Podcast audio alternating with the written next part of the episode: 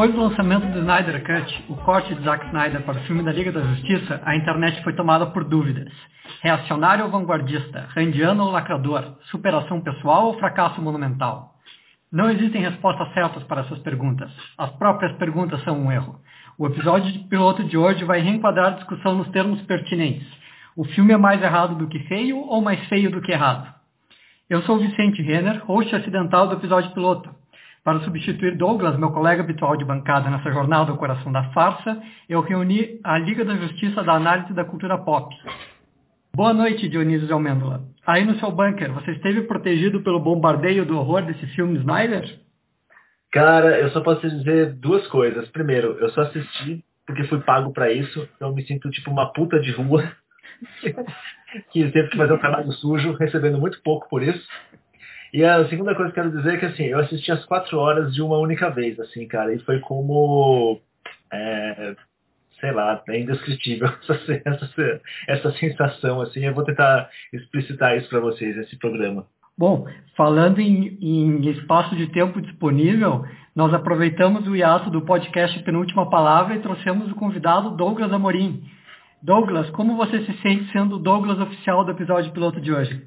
Poxa, é uma honra aí, a gente se reunindo aí. Finalmente vocês me convidaram de novo para fazer um podcast depois de tempo. Uh, só gostaria que fossem circunstâncias menos tristes do que o lançamento do Snyder Cut, né? Mas beleza, uh, valeu aí pelo convite. E vamos que vamos aí mergulhar de cabeça nesse abismo aí que foi o Snyder Cut. Ô, ô, Vicente, antes de você apresentar o próximo convidado, explica que ele está numa mesa de. que ele está num boteco e ele está sentado numa aquelas cadeiras de boteco de bar, que ele fica fazendo esse barulho irritante aí. Oi. Ô, arruma outra cadeira de arte. Eu não tô fazendo barulho nela agora, tá? Ela tá quietinha. Mas é, eu, tô num período de mudança, de reforma, eu, sei onde dá, cara. Senta no dildo que você tinha separado aí. É, você, é, já aceitei metaforicamente ao ver Snyder Cut aí, então. Bom, Bom. eu vou apresentar o Luiz igual, vamos ver como é que o Douglas se vira aí na edição. Foda-se. É, se- se- se- sentado numa cadeira da Brahma, nós temos o nosso último convidado. É, Luiz, é, Luiz Vilaverde, nós percebemos sua ausência nos últimos episódios de Extremitão. Extremistão.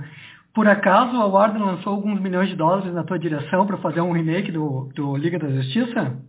Não, cara, porque eu acho que o Snyder aí, é, já pegando a deixa do super-homem, né, criado por judeus, ele fez o Golem de Praga, né, porque puta que pariu. é isso, obrigado pelo convite, vamos, vamos falar de Zack Snyder, que é um assunto tão interessante, né.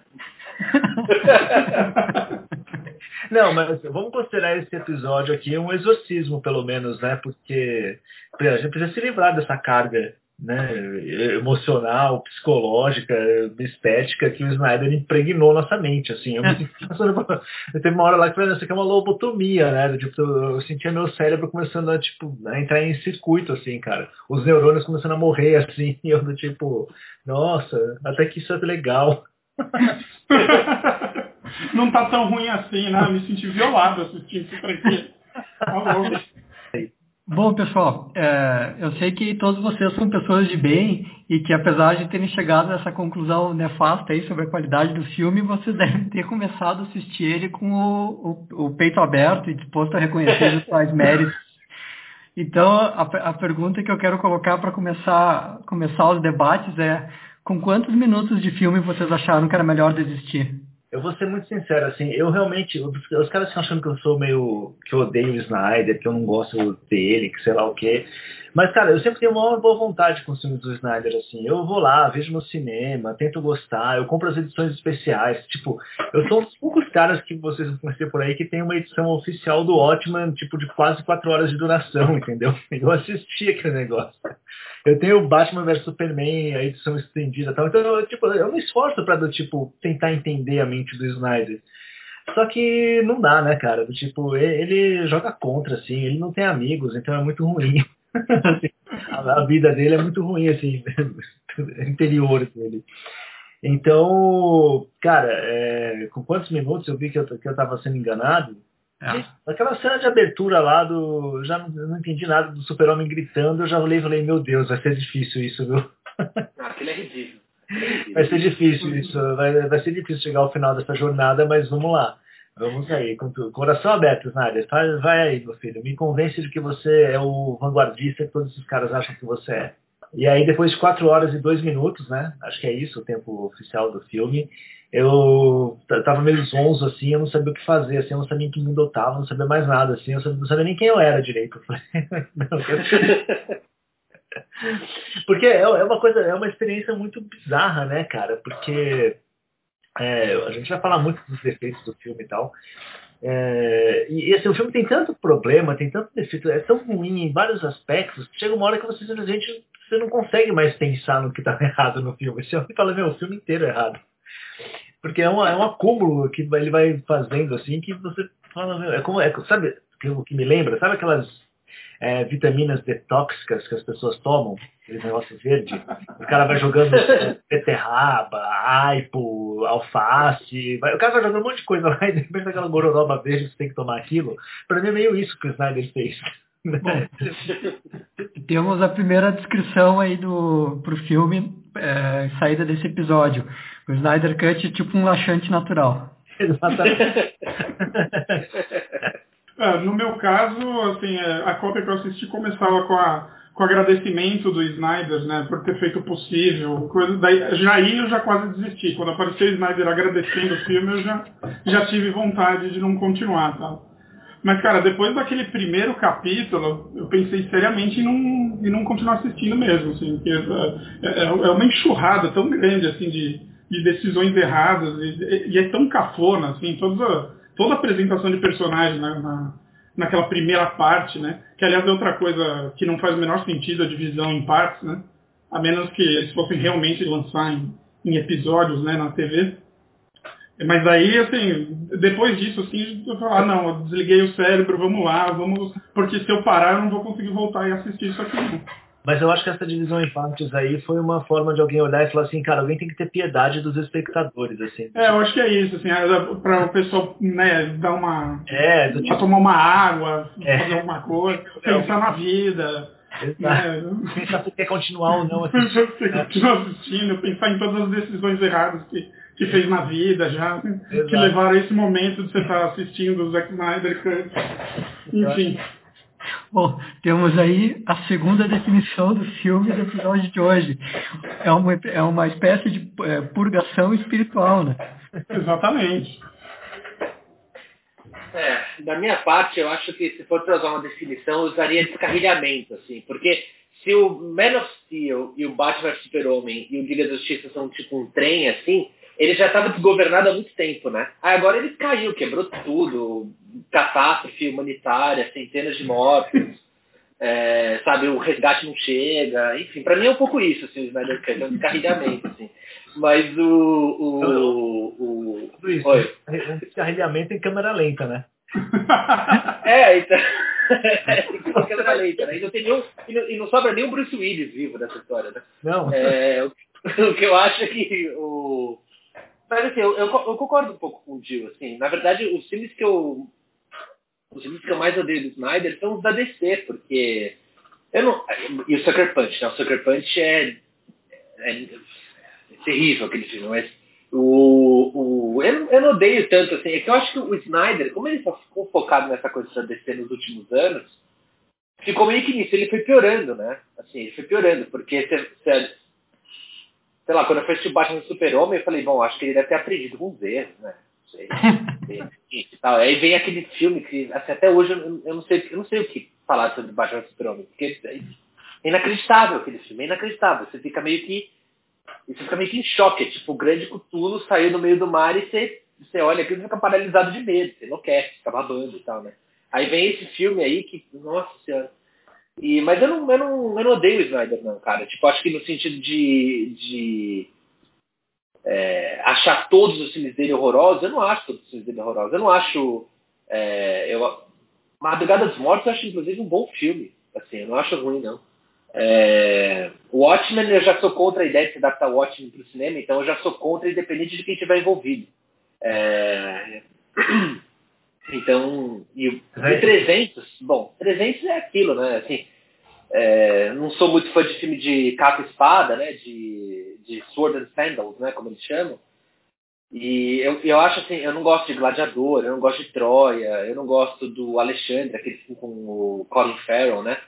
Eu me lembro quando eu vi o 300 no cinema, eu falei, bom, pelo menos ele tá com um visual diferente, assim, né? Não tá repetindo a fórmula do Gladiador, né? Ele tá tentando fazer alguma coisa diferente.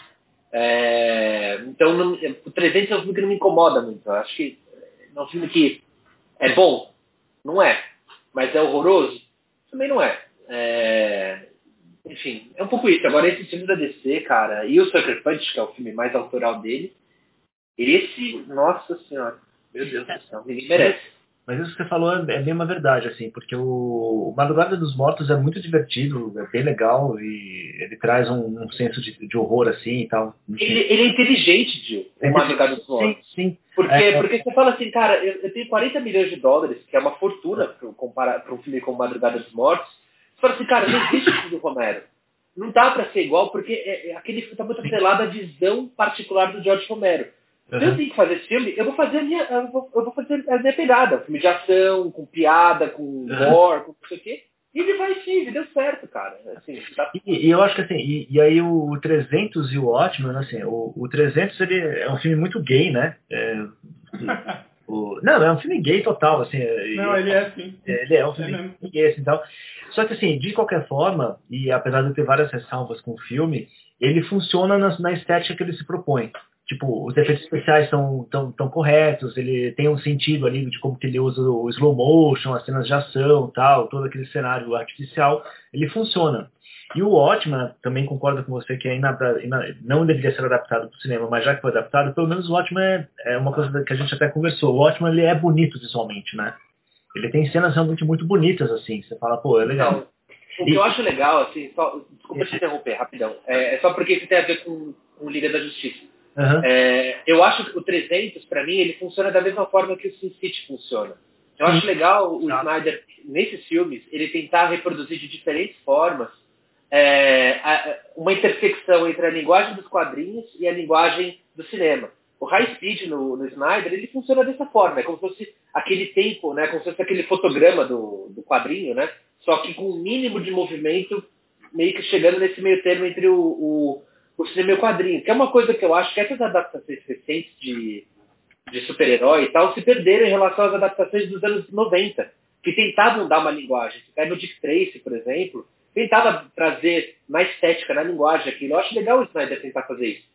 E ele, o, o, o Watchmen, assim, aquele, eu acho deslumbrante o, o uso de cenários no Watchmen, né? Assim, de construir o cenário, de ir para o backlot, de reproduzir é, uma rua de Nova York, é, num estúdio, assim, que é uma, é uma técnica que não existe mais. E o Liga da Justiça já não faz mais isso.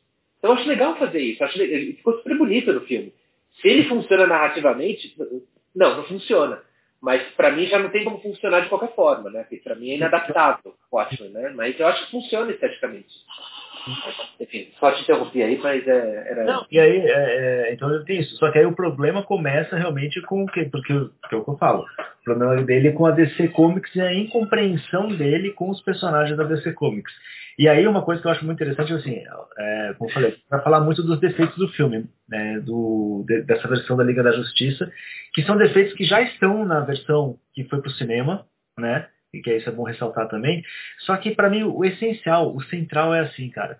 é, você pode falar de todos os defeitos, assim, o uso de trilha sonora, efeito especial vagabundo, a direção de atores que é um horror, tal. Tem, assim, é, os efeitos desse filme são exponenciais ao infinito. Só que o central, o defeito central do filme é que é um filme que não tem humanidade. Isso é, você assiste o filme inteiro, você assiste quatro horas de filme e você simplesmente não se importa com os personagens. Você não tá nem aí do tipo se vai morrer, se não vai, o que, que vai acontecer. Você simplesmente desencana. Você fala assim, meu, não tem assim. Então fica uma coisa que é tipo um videogame muito ruim, assim. Porque falta justamente essa essência humana dos personagens. É, os caras tentam implicar lá, falando que o ciborgue, não sei o quê, mas não tem, não tem. Anyway, você não se importa com absolutamente nada. Você não tem um sentido de urgência de que o, o mundo está para acabar ali, né? E se aquele mundo acabar também, você não se importa no final das contas. Se aquela terra ali for destruída, você fala, ah, que bom, graças a Deus não vai ter mais do Snyder. É, acho que o, o, um pouco, o, como o Luiz antes comentou, essa questão de ser um trem, um acidente de trem, né?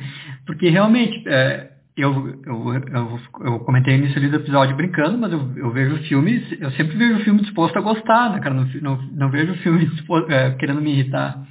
Uh, e o, o, o, o 300 não é um filme que eu gosto, mas é um filme que tu, tu, tu assiste e tu entende. Tipo, ah, o, o Zack Snyder está sendo o Zack Snyder, e se ele quer ser isso, bom, tomara que ele seja feliz. Não é exatamente o tipo de coisa que eu, que eu gosto de assistir, é muito artificial, aquela coisa toda. Uh, mas ok, dentro da sua lógica tem, tem, uma, tem um lugar, digamos assim, tem uma funcionalidade, né? O, o Watchman eu, eu já achei diferente. Eu só vi esse filme uma vez no, no cinema, eu, eu, eu vi no cinema e, e, foi um dos poucos filmes da minha vida que eu quase saí do cinema ofendido, assim. É, eu tinha ido com boas expectativas, porque eu vi os trailers e tinha achado que os trailers eram bons e tal, mas que, é, tem o problema do, do... O grande problema do Watchman é que ele, ele realmente não, não entende o Watchman. Né? É, ele faz tudo errado.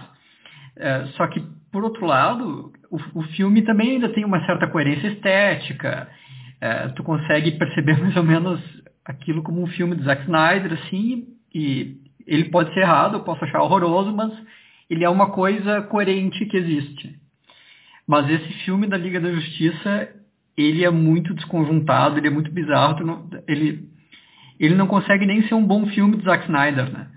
É, mesmo por, por, mesmo por os parâmetros que ele mesmo coloca, que não são os parâmetros que eu gostaria, ele é, ele, ele é todo errado, que nem tu comentou essa questão do filme, os personagens não terem humanidade, se for ver os, os, os, dois piores personagens em relação a isso, acho que são o Batman e a Mulher Maravilha, que eles, eles praticamente não são personagens no filme. É, os outros, mais ou menos todos, eles têm o mesmo arco, eles têm os mesmos problemas. É, e tem uma e, e, esse, e, esses problemas que eles têm, eles são, é, eles não são bons problemas dramáticos, digamos assim, porque se tu for ver o Cyborg, por exemplo, que é o que realmente é o personagem que tem uma história mais definida, assim, é, ele, é, ele, é sempre, ele é meio que um sujeito passivo na sua própria história. Ele é um cara que foi colocado numa situação pela qual ele é totalmente, ele, ele é totalmente irresponsável, né? É, e isso, isso é uma coisa que, por exemplo, no, para pegar uma excelente origem dos quadrinhos, que é o do Homem-Aranha, que é uma parte muito importante que ele seja o causador de sua própria desgraça. Né? É, isso meio que dá um sentido para a história do personagem. Ele não é apenas um sujeito passivo do monte de desgraceira que acontece com ele porque a vida é injusta. É, então, e, e, tem essa. No, na Liga da Justiça também tem essa. Como o, o, o tom dramático é sempre tão elevado, o filme é sempre tão solene, simplesmente tu perde a, a, capacidade de sentir qualquer coisa, porque é, parece que sempre é mais trágico, mais trágico, mais trágico. Né? É, então, é, não é só que seja um filme é, do Zack Snyder, que é uma coisa que eu não gostaria, não é só que seja um filme que entende os personagens da DC mal, é um filme que faz tudo isso errado dentro dos seus próprios parâmetros. É, no, no, meu caso, eu, tenho uma opinião bem parecida com a tua, Vicente. Assim, eu, eu, também, minha birra com o Snyder começou mais no, no Watchmen. 300 eu revi uns anos atrás e eu lembro que o filme envelheceu super mal, assim. Apesar de que para época ele tinha uma proposta que parava em pé e tal, e, se justifica. No caso do Ótimo, acho que tem um achatamento também do, da trama e, de, e principalmente assim, no, tra no, tratamento com alguns personagens, assim, que que, que tá muito deslocado dos quadrinhos. E o final, assim, que. Eu lembro que o Dio uma vez tweetou, né, que, uh, que até o Lindelof entendeu, né, que o, que o final lá do, do quadrinho era, era muito melhor, né, do que o que o Snyder fez no filme. E daí também, eu nunca mais revi, assim. Agora, no Liga da Justiça também, fui lá, não, vamos assistir, vamos ver se, se melhora alguma coisa, mas eu, eu, a sensação que vai, assim, passando o filme, é de você vai sendo anestesiado cada vez mais, assim, porque é, é o que você falou, não, não, não tem nenhuma mudança de tom ao longo do filme. Nada, nada concatena, nada encaixa, assim, é, é um filme muito esquisito. No final foi mais interessante ver todas as reações da internet e toda a narrativa que se criou em volta. Né? do filme, do, do que assistir o filme propriamente. Para mim foi uma experiência bem penosa, assim. E eu, eu, eu e quando tem a reintrodução do Superman na história, daí para mim deu, assim, sabe? Daí foi, foi em ponto morto, assim, só me arrastando assim, até o fim do filme, porque é um erro grave, assim, ele ainda insistir nessa versão dele de Superman. É, que aí é onde a gente começa, né? né o filme da Liga da Justiça, ele, é, essa versão do filme da Liga, ela de certa forma, ela também representa o próprio trajeto do Snyder dentro da DC, né? Porque ele começa lá com o, o Superman, o Man of Steel, que tem lá a mão dos irmãos Nolan e tal, e ele tenta fazer um filme híbrido entre o Cavaleiro das Trevas, né, do, do Christopher Nolan, e o que ele vê como é uma ideia de, super, de, de um super-herói, do super-homem, assim. Então é um filme meio estranho nesse sentido, né? Tem umas horas que parece que é o Terrence Malick que está dirigindo, tem umas horas que parece que é o Snyder. Então você fala, ué, que acontecendo aqui? Mas o principal ali que você já percebe é justamente essa incompreensão é, dos personagens da DC Comics, né? Porque isso é uma coisa muito interessante que você tem que ressaltar, porque as pessoas ficam falando assim, ah, mas os personagens mudam, mudam ao longo da história, tem influência isso, vai acontecendo aquilo, tal, não sei o que, só que assim, em, obviamente, existem, obviamente existem características que são acrescentadas ou expurgadas dos personagens ao longo das décadas. Né? Sei lá, de repente o super-homem, quando começou, o super-homem não voava, ele saltava as grandes, grandes alturas, ele, ele, vários poderes e várias características incorporadas muitas vezes depois, assim, dentro do, em, não só nos gibis, de rádio. É, então, assim, você tem essas características dos personagens que elas vão sendo acrescentadas e mudadas ao longo dos anos e tal. Só que existe um core, uma essência do personagem. Tipo, você não vai fazer o super-homem, tipo, é, estuprar uma pessoa, né? Tipo, jogar uma criança no prédio, ou deixar uma criança morrer, ou qualquer coisa do gênero. O super-homem, ele pode ter todos os poderes diferentes, mudados e tal, não sei o quê, mas essas características essenciais do, do que ele é, né? Apesar dele, ah, mas ele não existe tal, mas no imaginário ele existe, vocês não entenderam. Não dá para fazer isso. Tipo, o Batman também é aquela coisa, ele pode ser tudo, ele pode até matar um ou outro vilão de vez em quando, mas ele não é um cara que vai simplesmente dar as costas para as coisas, né? E por aí vai. E o, Super, e o Zack Snyder, ele não entende isso já no primeiro filme, que é o filme com o, Super-Homem, né? Só que assim, ainda ali existe uma preocupação do Snyder, de certa forma, de ainda querer justificar aquela. A, a gente está falando aqui, não vou dar spoiler, você já deve ter assistido, mas é, o grande drama do filme do Super-Homem é que no final das contas ele tem uma decisão, se ele mata ou não mata o vilão do filme, né? Que é o Zod. E no final ele mata. Só que assim, pelo menos o Snyder tem, tem ali a decência de criar uma, uma, uma história, uma narrativa para querer justificar aquilo lá, apesar de você discordar ou não, pelo menos estar criando alguma coisa. Já no Batman vs Superman, é, que é um, um, dos negócios mais. Eu, eu acho, aliás, Batman vs Superman pior que o filme da Liga da Justiça, tá? É, do que o Snyder Cut, assim, por incrível que pareça.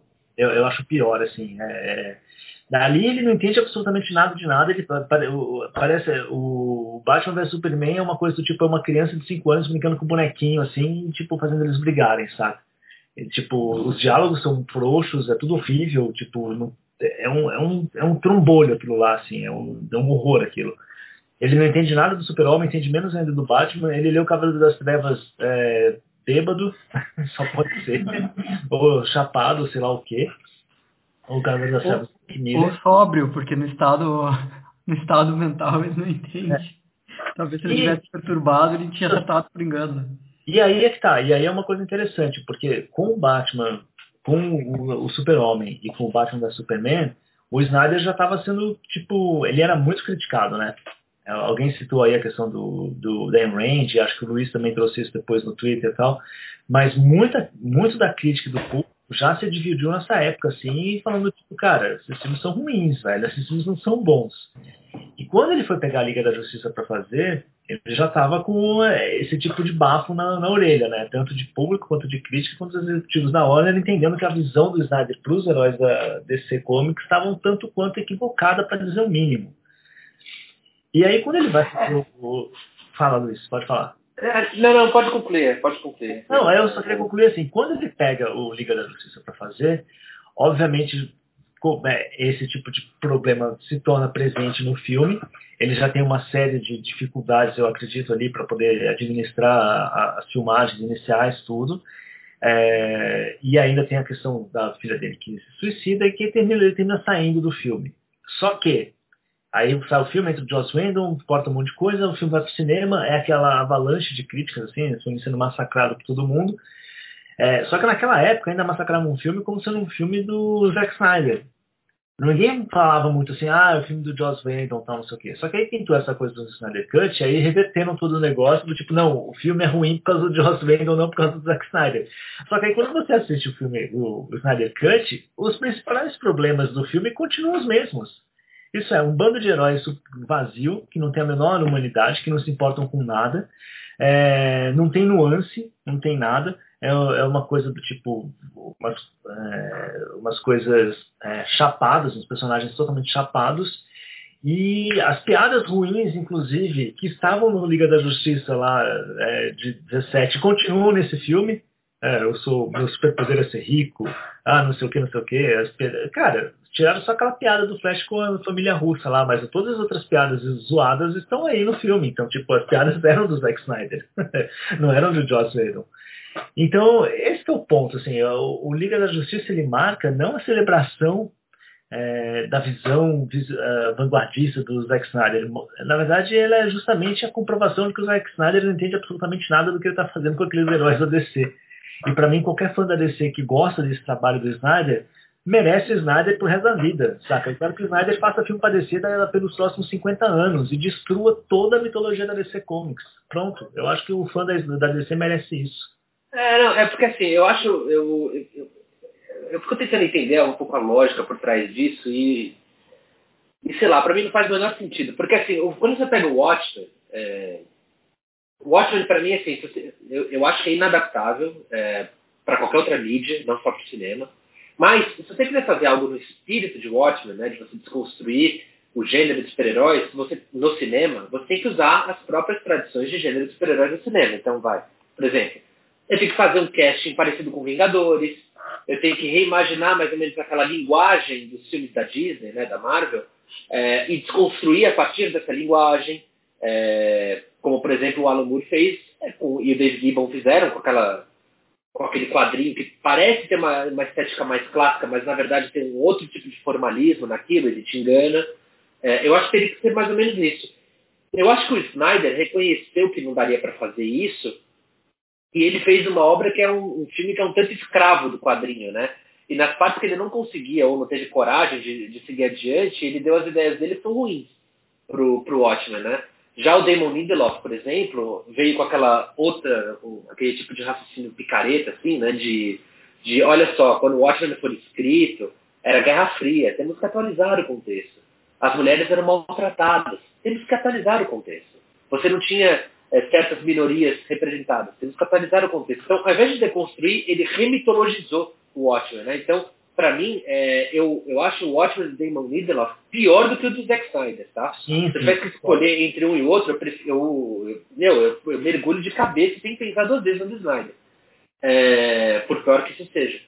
Mas, agora, no caso da DC, eu fico pensando assim, cara, será que o Snyder está tentando fazer o que ele não fez com o Watchmen, mas com os personagens da DC? Porque não faz muito sentido, né? Assim, é, esse approach que ele fez, assim, porque ao mesmo tempo é, se a ideia é fazer um universo cinematográfico aos moldes do que a Disney fez com a Marvel, as escolhas que eles tomaram com isso são completamente equivocadas. Porque assim, o segundo filme, que é o Batman Super-Homem, você mata o Super-Homem. Qual que é o suspense que você vai ter depois com o Super-Homem? Depois que você matou ele no segundo filme? Você não tem suspeito nenhum. Vão matar ele duas vezes? Qual que, assim, qual que, qual, quais são os stakes que estão envolvidos com esses personagens? Não tem. Assim, é, é, é, é completamente bizarro. Assim, é por isso que quando você. É por isso que assim, a Patty Jenkins que conseguiu dar uma mitologia para personagem da Mulher Maravilha, muito calcada nos filmes do Richard Donner. É, Aves de Rapina, que conseguiu fazer um drama criminal de comédia de humor negro com, com aquele filme. Você começa a ver que essas vozes nesses filmes é, que não são, digamos assim, os spotlights né, do, do universo DC, eles estão indo bem até.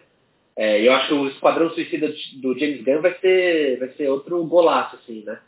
Agora, esses do Snyder, cara, eu, eu, eu não entendo um pouco qualquer lógica por trás, assim.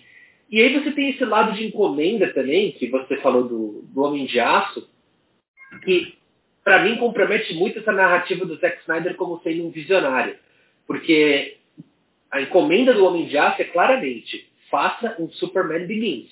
Então a linguagem câmera na mão, você usar bastante luz natural. No caso, o Snyder ainda, ainda ele, na correção de cor, ele ainda dá uma bela, dá uma bela estilizada né, no, no negócio. Mas assim, use sets mais realistas, né? Então, assim, Metrópolis vira aquela típica cidade metrópole é, norte-americana, né? Smallville é a típica cidade do interior, né? Assim, mas só que ela não é estilizada, não é americana, né? Não é a grande cidade americana do futuro também, né? É, fica tudo meio genérico, assim. E, e, e usar uma trajetória que para o super-homem deu muito certo nos quadrinhos, assim, né? Do, principalmente no Birthright, mas assim, por que, ele coloca o super-homem como, como trabalhando num barco de pesca? Assim? O que, que ele aprende naquela cena, né? O que, que aquela cena avança para o personagem? Não avança nada. É só uma cena esteticamente interessante. Veja o super-homem como um cidadão do mundo. Né? Mas não quer dizer nada. A imagem que está por trás daquela imagem não quer dizer nada. É, e, e aí, no caso do Batman Super-Homem, então, pelo amor de Deus, né? É, eu, assim, eu, eu, realmente não entendo o que, que ele está tentando fazer com esses personagens. Assim. Eu, eu, não consigo, eu não consigo discernir uma lógica por trás daquilo. Eu acho que não tem. Eu acho que é simplesmente, tipo, vou fazer um filme que tem umas imagens bacanas e é isso. Né? Só que no caso do Liga da Justiça, é, cara, o Watchmen, ainda para mim, o Watchmen tem uma cena que eu acho muito boa, que é uma criação de Snyder, que é a sequência de créditos iniciais. Para mim, aquela sequência funciona muito bem. E foi uma criação dele. É, Liga da Justiça, eu não consigo ver uma cena boa. Tem uma cena que se destaca em relação às outras, são muito ruins. Que é a cena do Flash. A cena de introdução do Flash. Agora, a... cara, nada é bom no Liga da Justiça. E no Batman Super-Homem, é, eu tô tentando lembrar do filme e eu acho que não tem nada que presta. Ah, a cena do, do Batman lutando contra os capangas do Lex Luthor, aquela cena é muito boa de encenação, de luta e tal, até porque as cenas de luta do Batman no cinema, mesmo as do Christopher Nolan, não são muito bem filmadas. O Christopher Nolan filma muito bem a perseguição de carro, de Batmóvel. Mas as cenas de luta nos filmes do Christopher Nolan são muito mal filmadas e tal. O Snyder fez uma cena de luta muito boa do Batman, mas acho que é a única coisa que, que presta naquele filme. Mas é, é, assim, pra mim é isso, cara. Eu, eu não entendo qualquer lógica por trás desses filmes. Eu não entendo. É, a lógica eu acho que é um pouco isso que você comentou, né? De, dele construir umas cenas que são. Visualmente ele fala assim, nossa, essa cena é muito boa, mas ela não conecta com nada. Só que é muito louco porque, assim, é, no Batman vs Superman já tem uma, um monte de cenas ruins, né? Mas esse, por exemplo, da Liga da Justiça também, ao mesmo tempo que você tem essas cenas super pretensiosas, né? Dos personagens em poses heróicas e tal, ele tem cenas tosquíssimas do tipo, na hora que o, o, a Liga da Justiça vai invadir o covil lá do Lobo da Steppe. Aí, de repente, eles chegam no covil, tal, não sei o quê. Ah, onde fica o covil? Ah, tá aqui lá em cima. Aí mostra ele subindo uma escada. Tipo, a Liga da Justiça subindo uma escada. Aí, tipo, ele viu os caras subindo a escada, cara. Do tipo... Aí você fala, mano, que é isso? Coisa rir sozinho. Aí tem aquela outra cena lá, na hora que o, o Cyborg resolve enterrar a caixa materna. Aí ele tá lá na sepultura dele, né, sofrendo, com aquela cara de é, dor de barriga que ele tem durante o filme inteiro, que é a única expressão que o ator consegue fazer. Aí ele vai lá e começa a socar a terra assim para cavar para abrir um buraco ali e enterrar a caixa. Aí ele, é, tipo, o buraco tem dois palmos de profundidade, ele joga uma terrinha em cima e vai embora. Você fala, hã? e, e, tem uma outra cena, qual que é a outra cena que eu falei com você também, que eu achei bizonha, cara? Não, o, o, eu acho Tá. Aquela cena do. As duas cenas em que aparece o Ajax é de você. meu Deus do céu. É um negócio que você fala, gente, tipo, meu Deus, o que negócio. que, que é isso, né? De, tipo, é uma coisa tosco ao nível de, sei lá, tosco de. Lembra aquela novela que tinha mutante na, na, na Record? Eu acho que é uma coisa desse nível, né, cara? A, primeira, a, primeira cena do Ajax eu acho que mostra muito bem o, o problema do Snyder, cara, nessa, nessa questão de contar uma história mesmo, porque a cena da a cena da Marta lá com a Lois Lane, aquele diálogo, tudo, é, é, até é bem melhor do que na versão do Joss Whedon, que na versão do Joss Whedon essa, essa cena ela foi regravada e ficou horrível também. É, só que, enfim, é todo um momento que é para ser íntimo, tocante, aquela coisa. Não, não, não, faz o menor sentido que ela se transforme no, no Ajax depois. É, é, tu percebe que é simplesmente um glacê porque ele, ele quer fazer uma referência ao Ajax. Até parece que ele nem queria que fosse o Ajax, ele queria que fosse o Lanterna Verde. Então, não sei se essa cena não acabou sendo uma, um, um pós-pensamento por causa disso, mas é, porque é, se tu pensa dentro, dentro do ponto de vista da história, assim, o, melhor, desde o ponto de vista do roteiro, no sentido de peças que se encaixam, por, que, que o Ajax acha pertinente que a Lois Lane volte a trabalhar? É, um, é uma coisa que não... Por que, que ele sabe quem ela é e... e, e Aliás, isso de saber quem é quem ali é muito engraçado, né? aliás, eu lembrei da outra cena. A outra cena é muito boa também, que os caras são lá, aquela coisa. Aliás, a cena é, é ali pelo menos tem um, uma pitada de humor que eu acho que foi dos atores e o Snyder deixou. Os caras estão desenterrando lá o super-homem, aí o Flash fala, sabe que a gente pode desenterrar ele em um milissegundo, né? E os caras ficam desenterrando Mas aí a cena, a cena que eu acho mais engraçada é que assim, estão lá, eles pegam um caixão do super-homem e tal, aí tem uma hora que o Aquaman joga o caixão no caminhão e faz o dunk assim, do tipo, ele jogou o caixão, né? Do tipo, o cara desrespeitando o, cachorro do super falando, meu Deus do céu. Então, mas é, voltando para essa questão aí do, do Ajax, mas é, tá, me perdi aqui, para fazer piada, esqueci o que eu ia falar. eu, eu acho que ficar fazendo piada é se achar né, no contexto desse filme. É, nossa. É, mas essa, é, é, é isso, essa cena do, do Ajax e tal, não sei o que. As duas cenas, aliás, são muito grotescas, né, cara? É o tipo de coisa que você fala, meu, realmente o Zack Snyder tá perdidaço no que ele tá fazendo. E eu acho que esse perdidaço é essa falta dele de noção, de compreensão humana, cara. Não é possível isso, sabe? Não, não é normal o cara fazer uma coisa dessa e achar que é legal. Pra mim, a cena que reforça bastante essa tese sua do Luiz lá é a cena que, da, da Mulher Maravilha, que ela estava presente na, na versão de 2017, mas ela é estendida, né? E daí beleza, ela vai lá, né? Os caras estão querendo explodir o museu, ela salva todo mundo, daí sobra um cara e ela vai lá e explode a porra da frente do museu inteiro, assim, sabe? Pra que aquilo? Não, é muito isso, não. Agora eu preciso de um momento apoteótico para mostrar os poderes da Mulher Maravilha. Tá, explode a frente do museu, voa pedra nos policiais, assim. Eu só falei, cara, o que, que é isso? E, e, todo aquele tom solene da, da, do primeiro capítulo, assim, várias cenas que não, não fazem o menor sentido. O Aquaman entrando na água em câmera lenta lá. Parece que o Zack Snyder tem um man, man crush lá no Momoa que é inacreditável. Mas aí do nada parece um coral, assim, de um monte de menina cantando pra, dar uma dramaticidade na cena, assim, o cara entra na água e vai embora. Eu falei, que porra é essa que eu tô vendo? Você não, não, não, mas tava... Isso... É, mas, Douglas, essa é a cafonice, cara. Toda vez que a Mulher Maravilha aparece, entra um coral que é completamente ah, é? Tipo, assim, parece que. Não, Assim, é, a história do Aquaman, cara, é um As meninas cantando em baleiês, né? Um coral de menina cantando em baleiês lá, quando a Mulher Maravilha entra lá, todo mundo começa a gemer, assim, é um negócio bizarro. Meu, aquela cena de Temicira e, e, e, o flashback lá da invasão da caixa materna, fala, meu, o que eu tô vendo? É computação gráfica do History Channel, assim, o que, que é isso, assim? É, é, muito mal feito. O Zeus soltando aquele Hadouken maravilhoso que o Jill tava compartilhando com a gente na, aqui no chat, meu Deus do céu. É muito feio aquilo. E, e, ah, e um outro furo de roteiro bizonho aí, né? Que o, que o, o Darkseid estava procurando lá a equação, né? Da, como que chama? Eu esqueci o nome, mas a. É, equação antivida. Antivida, isso. E, e, assim, o Lobo da Steppe, ó, é, é, esse o planeta que você perdeu? Como assim? Ele não, ele não, não sabia que é lá que ele perdeu a, a equação? É, é muito esquisito o filme. Nada faz sentido, os diálogos são muito sofríveis, assim. É, enfim, não, é, é, muito isso, assim, é muito a busca de, de, Parece que é o filme inteiro é feito de frases de efeito, mas de alguém que não tem inteligência suficiente para fazer uma frase de efeito. É, né, não, não, não, dá para é, é, assim.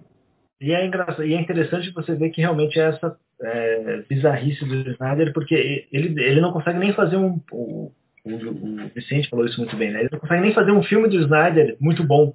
Assim, é, é um filme do Snyder ruim. Porque assim, o uso de trilha sonora, que é, que é, é muito bem usada, inclusive no ótimo, Vicente, o Luiz comentou da cena inicial, mas mesmo durante o filme, bom, se bem que ele usa aleluia lá uma hora que você fala, meu Deus do céu, né? Mas assim, em geral. Ele usa de novo aqui, hein? É, no, mas... na sequência de crédito. E usa pior, isso que é pior, né? Desaprendeu, é. assim. É, então, esse é o ponto. Por exemplo, ele usa a, as músicas no, da Liga, assim, as músicas ocidentais, são, só entra na hora errada, é tudo horrível, não faz o menor sentido. É, ele acaba com a música do Nick Cave também, que eu falei, meu Deus, ele já bastava o Leonard Cohen, agora você acaba com o Nick Cave. Mas assim, é tudo mal encaixada. É, tanto a trilha sonora, é, essas trilhas sonoras, essas músicas né, que ele usa para dar um tom no filme, quanto a trilha sonora a, incidental, assim, como por exemplo nessas cenas da Mulher Maravilha, são todos horríveis, ou aquelas guitarradas assim que aparecem no meio, você fala, gente, o que, que é isso? Assim, é um, parece, parece até que ele está usando refugo de refugo assim, para fazer isso. Então o uso das trilhas é ruim. A questão do, do uso do slow motion e de aceleração não fazem o menor sentido, lógico, assim, do tipo, ele usa porque ele quer usar, não é porque tem um sentido narrativo naquilo, não é porque representa alguma coisa naquela cena, não é porque aquela cena tem algum significado maior assim. De repente, sei lá, ele usa o slow motion para Mulher Maravilha e acelera para Mulher Maravilha, mas também para o Flash, mas também para o Cyborg, quando lembra que era um jogador de, de futebol americano. Ele usa o tempo inteiro. E os efeitos especiais, assim, o CGI, é, para mim é uma. Bom, já é tradição da, dos filmes da DC ter uns CGIs mais vagabundos possíveis, né? Que puta merda, meu, não tem. é tudo muito ruim, cara. Assim, é CGI que você olha e fala, cara, não tem videogame hoje em dia que tem um CGI tão ruim quanto esses caras, assim. Aquela luta contra o Darkseid lá. Aliás, tem duas. Assim, não só essa, né? A, a primeira cena, quando o Lobo da Steppe vai ataca Temícera lá, a ilha tal, não sei o que, tem aquela cena das Amazonas descendo a cavalo, aquele negócio é completamente, é horrível, assim, um negócio muito feio. É muito feio, né? você fala, gente do céu, eu estava reclamando lá do começo da abertura da Mulher Maravilha, 84 e tal, mas comparado com essa cena aí, aquilo lá é a cena flor dos efeitos especiais. Essa cena eu acho muito feia, e a cena dos heróis antigos, né? enfrentando o Darkseid é, é vergonhoso, cara. É um negocinho que você fala, gente do céu, é, como que alguém pode achar isso aí minimamente bom? Aqueles Você fica te distraindo do filme o tempo todo, né? Aquela, aquela cara do professor Lupin lá recortada no, no, no Ares, é, dá pra ver assim, a linha de recorte. É, tem não, muito erro de, efe, de efeito especial esse filme. É, é, muito ruim, assim, que a nossa fala, gente, não é possível, assim, você tem que estar muito cego para não ver, tipo, o quão tosco é aquilo dali, né? É, a, a, tragédia do, do efeito especial, acho que é muito porque, o, como o, o Zack Snyder ele tenta dar um tom é, tão solene para tudo, e ele tem essa questão que, uh, que o, filme, do seu, o filme ser excessivamente violento, e, e o Zack Snyder acha que isso é realismo, é, e e ser adulto, porque ele dá sempre essa ênfase para os filmes dele serem adulto e tal. É, isso faz com que a tosquice da, dos efeitos digitais ela, ela fique muito chamativa, porque todo, tá, tá todo aquele filme tentando desesperadamente ser sério, e aí aparece um CGI ridículo. É, dá um contraste muito engraçado, parece uma fábrica de meme até. Né? É, enquanto em outros filmes, como o da Mulher Maravilha 84, ou do, do Aranha do Sam Raimi, que eu acho que é o melhor exemplo disso, o, o, o efeito digital ele, ele é ruim.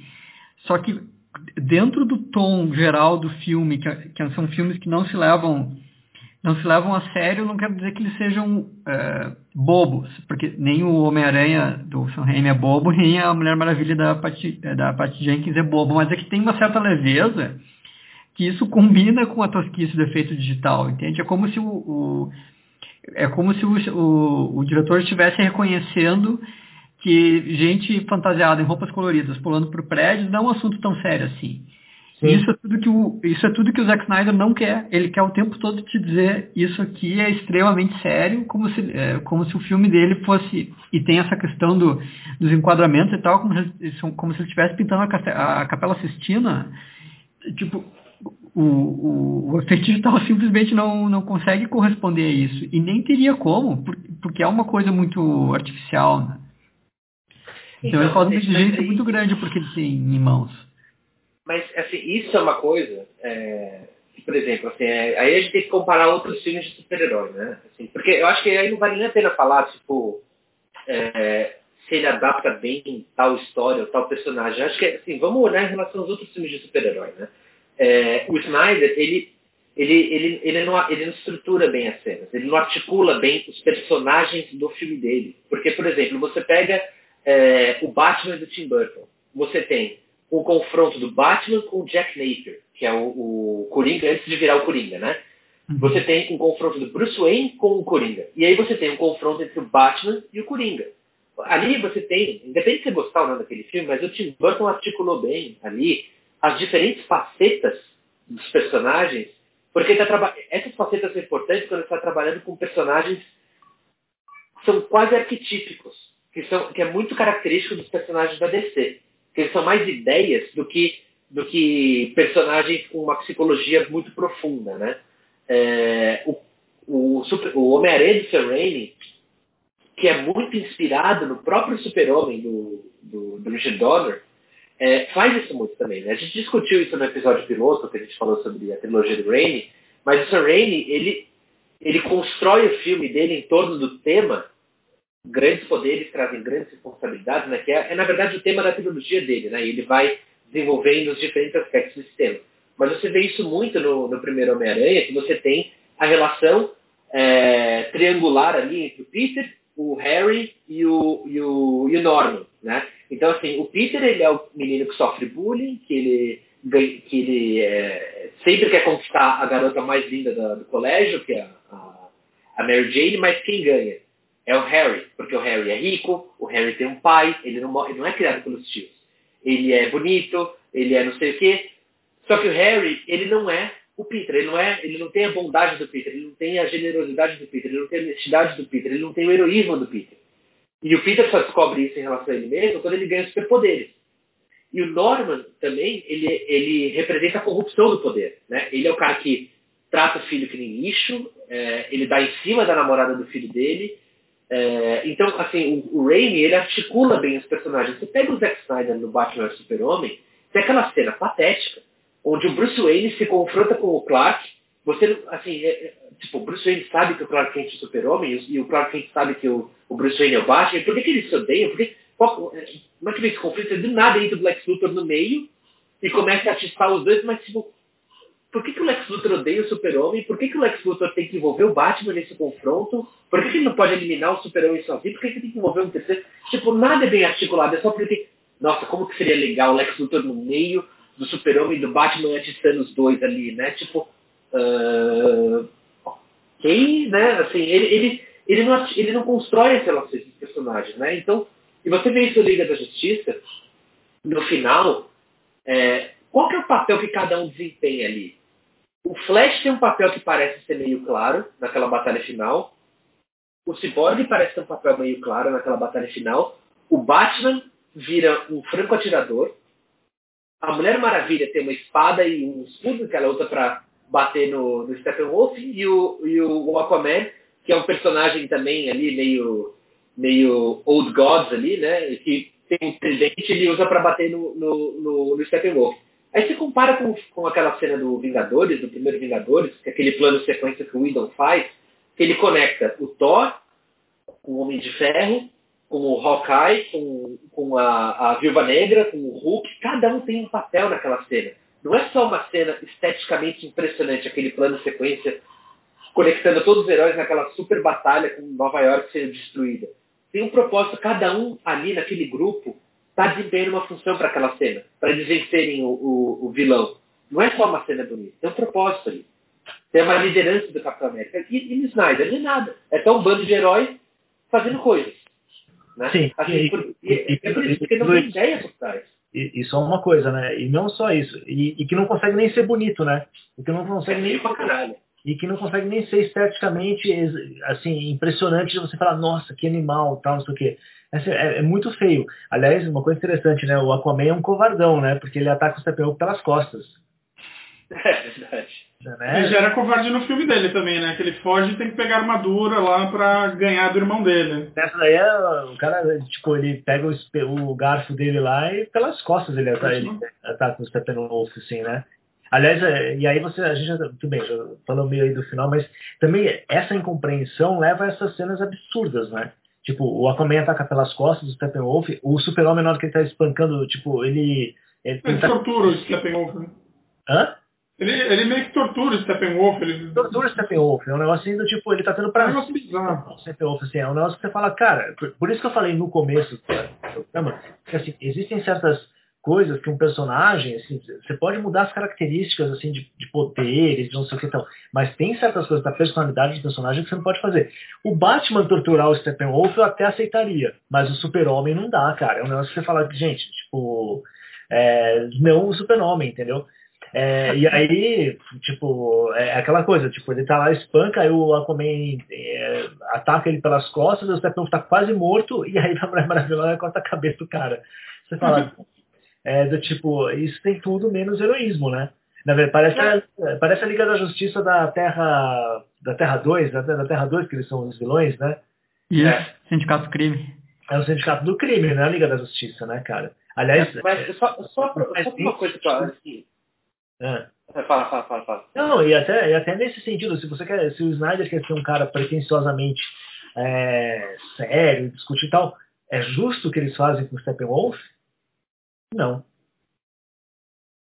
É, é, mas eu, eu, eu, falei essa coisa do, do final só, só rapidinho, mas, porque assim, a minha, eu, eu vi o filme com a minha mulher, né? Minha mulher não entende nada de quadrinho, não acompanha quadrinho.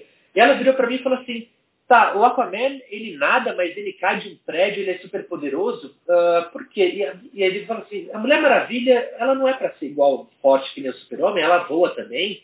O que ela faz? Aí o Flash, ele volta no tempo, tipo, porque são perguntas, porque, de, eu, eu sempre repito esse ponto, filme de super-herói, que custa 300 milhões de dólares, não é feito para fã de quadrinho. Não é feito. Fã de quadrinho não vai pagar essa conta. É feito para gente que nunca abriu o gibi na vida. Então você tem que apresentar isso, tem que contar isso. É, a minha mulher, tipo, que. A filha falou assim, cara, eu não sei o que, que é isso. O Batman, eu acho que o Batman não usava arma. Por que ele tá usando arma? Porque é laser? Porque ele não tá matando gente, ele tá matando o monstrengo? Tipo, qual, qual, como, é, como, é que funciona? Ela ficou me fazendo essas perguntas porque ela não entendeu o filme nesse sentido, assim, nesse nível básico, tipo, por que, que cada um ali tá fazendo. Para que, que serve cada um? Por que, que aquele grupo está naquela composição e não em outra? Né? Por que, que, por que, que o Aquaman não é, sei lá, o Átomo? Né? Por que, que não é o, sabe, assim, não faz o menor sentido e não é bem apresentado, não é bem contado. Isso, isso que eu é bizarro. Tipo, não, é, é, é, não, funciona. São quatro horas de filme e ele não consegue contar isso. Cara. Eu acho isso impressionante.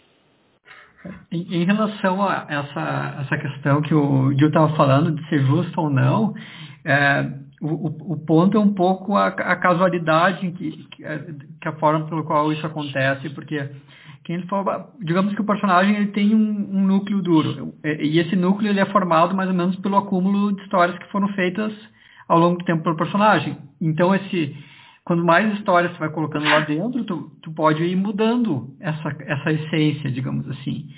É, só que tu não pode, é, ou, ou, pelo menos não deve, deveria, ignorar a existência da essência que está lá. E que o que tu está fazendo com o super-homem ou com os personagens da Liga da Justiça, é, é, ele, ele tem que, de alguma forma, tem que estar inserido nisso, mesmo que seja para modificar uma das características que estão lá. Então, no, no, homem, no filme do, do Homem de Aço, tem toda aquela construção no final lá para chegar ao, ao momento em que o super-homem mata o, o Zod, e é, é, como se o que o Zack Snyder quisesse dizer, pro, pro, dizer sobre o super-homem é em que circunstâncias o super-homem pode matar alguém. Então, isso, de certa forma, é dialogar com, o, com esse com, com, o estado em que está o personagem, com o personagem que é conhecido, porque o personagem conhecido ele não mata e aí tu quer mais ou menos abordar essa questão. Só que no filme da Liga da Justiça, é, ele, ele não tortura o, o Lobrostep para abordar essa questão. Ele, ele simplesmente chega lá e tortura, uma coisa que acontece com uma, com uma total casualidade e facilidade, né? E, e, é, e, é, tão distorcido que o, o, o Batman, eles, eles, basicamente ressuscitam o super-homem porque eles acreditam que ele é o, uma espécie de espírito para o grupo. Ele é o cara que pode unir todos eles. Então, quando eles, eles se transformam numa espécie de super-milícia que opera em conjunto, uh, de forma coordenada, apenas e exclusivamente para decapitar o vilão, é como se aquilo, aquilo fosse o que o super-homem representa para a Liga da Justiça. É, ele é o, o, o, Batman fica dizendo que eles têm que ter fé no super-homem. Bom, então quando eles têm fé no super-homem, o que eles fazem é matar o vilão e, e, isso não é nenhuma questão que o filme, que o filme coloca dizendo assim, olha, será, é, é, será que é isso que significa é, ser um super-herói? Não, isso é simplesmente uma coisa que acontece por motivos é, meio que estéticos e vazios, é uma coisa que tu contempla. É, o, ele, ele, ele é decapitado de uma forma completamente é, é, irrelevante, sabe? Não, na verdade, assim, ele é decapitado de uma forma covarde, porque ele já estava derrotado. É, é, isso que é o principal, assim, o super-homem super já tinha espancado ele, ele já estava lá todo cambaleante. O Hakumen enfia a espada, enfia o gato lá nas costas dele, tipo, ele, ele é, é, simplesmente é uma execução.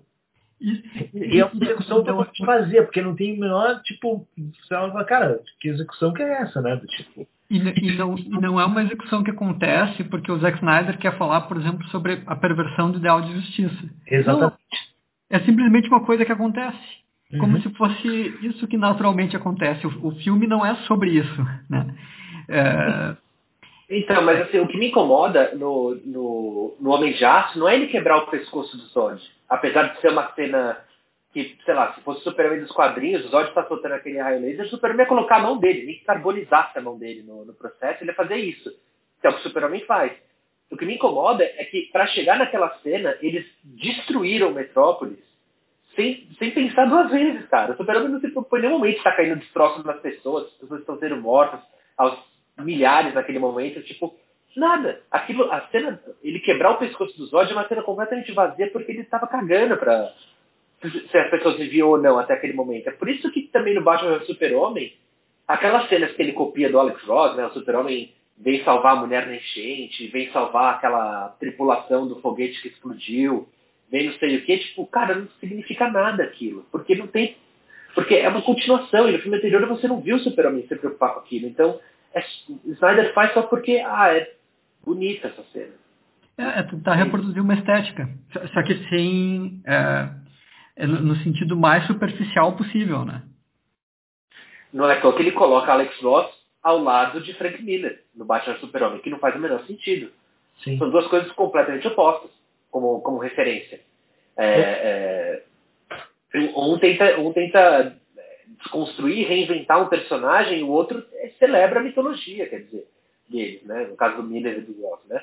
É, é, então, assim, o Snyder colocar essas duas citações assim, no, no filme dele, tipo, lado a lado, sem pensar em nada, porque, por exemplo, ele coloca também no, no Batman Super-Homem várias cenas de jornalistas comentando se o Super-Homem é, um, é uma bênção ou uma maldição para a humanidade, né?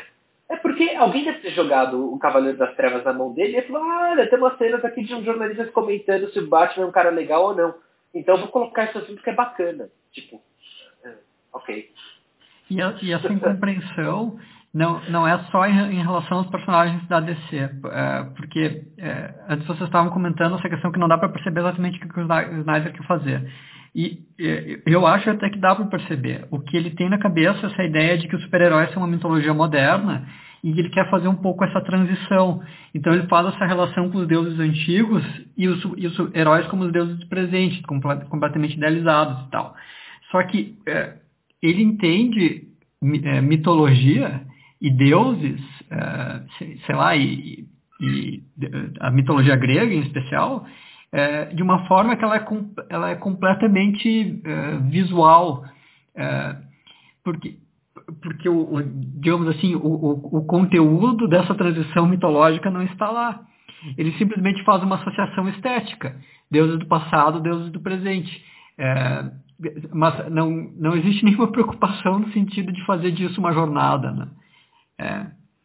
E, e, provavelmente porque ele, não, ele entende a mitologia clássica como um conjunto de cenas violentas, que é o que ele tenta reproduzir. Não, é, é, é bem isso. Ah, é completamente esvaziado, né? O entendimento que ele tem, assim, da, da de mitologia. Assim. Você não tem nenhum senso de tragédia né, de, de, de, e dessa passagem, assim, do, dos deuses velhos para os novos. Assim. É simplesmente uma associação meio superficial, meio direta. Ah, eles têm poderes eles têm poderes e eles lutam contra uns invasores lá tal. Mas eh, não tem nenhuma construção dramática né, no, ao longo desse filme. E é, é, incrível, bem que o Luiz falou, cara, quatro horas assim para de vento, assim, de, de nenhuma construção dra dramática.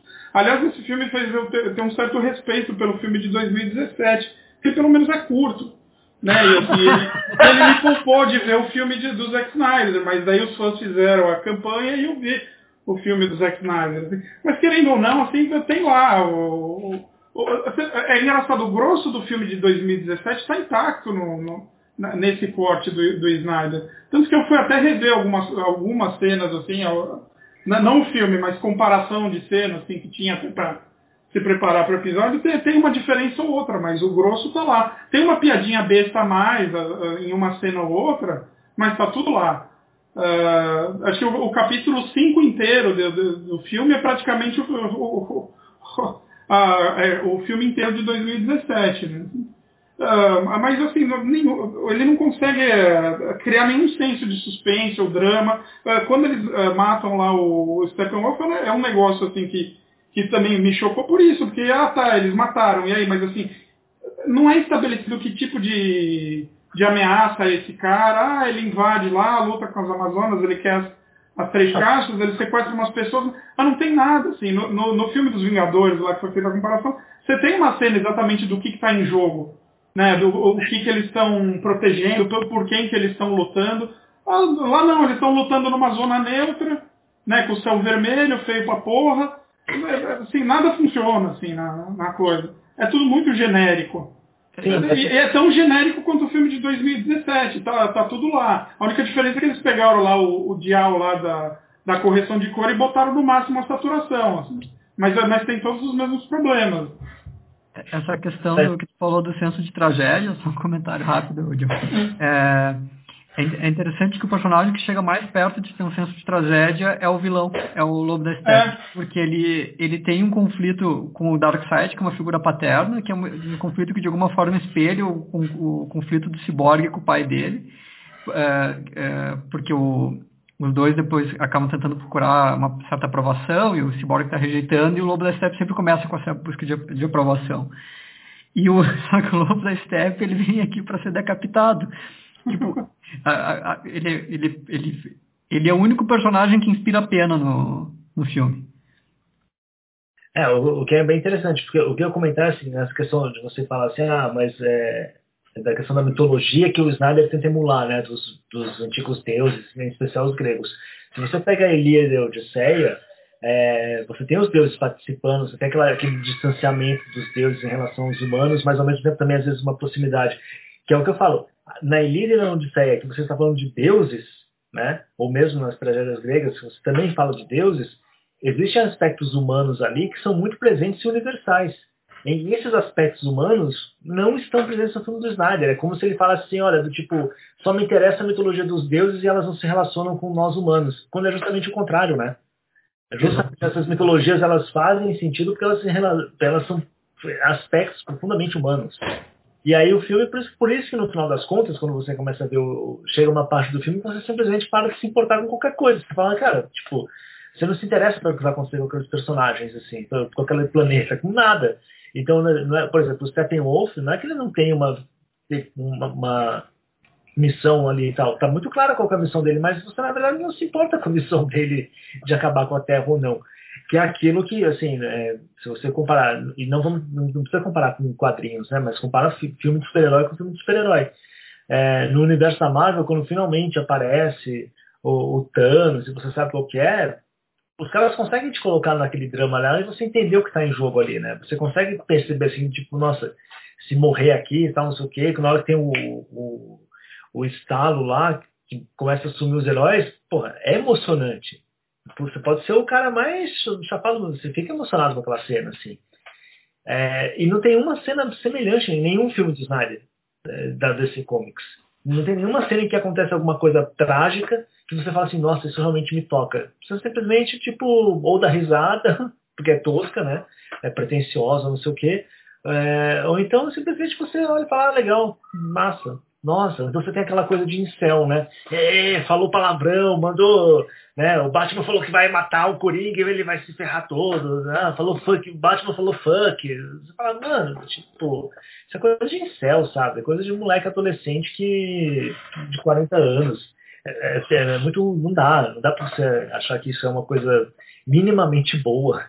É, assim, cara, isso é uma coisa que, tipo, o o que me irrita muito também, assim, no caso do, do Liga da Justiça, é que, por exemplo, ele está numa narrativa que envolve os novos deuses, que são do Jack Kirby, né? Que já tem um, que tem uma puta mitologia rica, que tem um design é, tanto de personagens quanto do, do próprio mundo desses, do, da, as, as Mother Boxes, Apocalypse e tal, tem um puta design que não só é tipicamente kirbyano, mas que é muito rebuscado, né? Visualmente é muito interessante.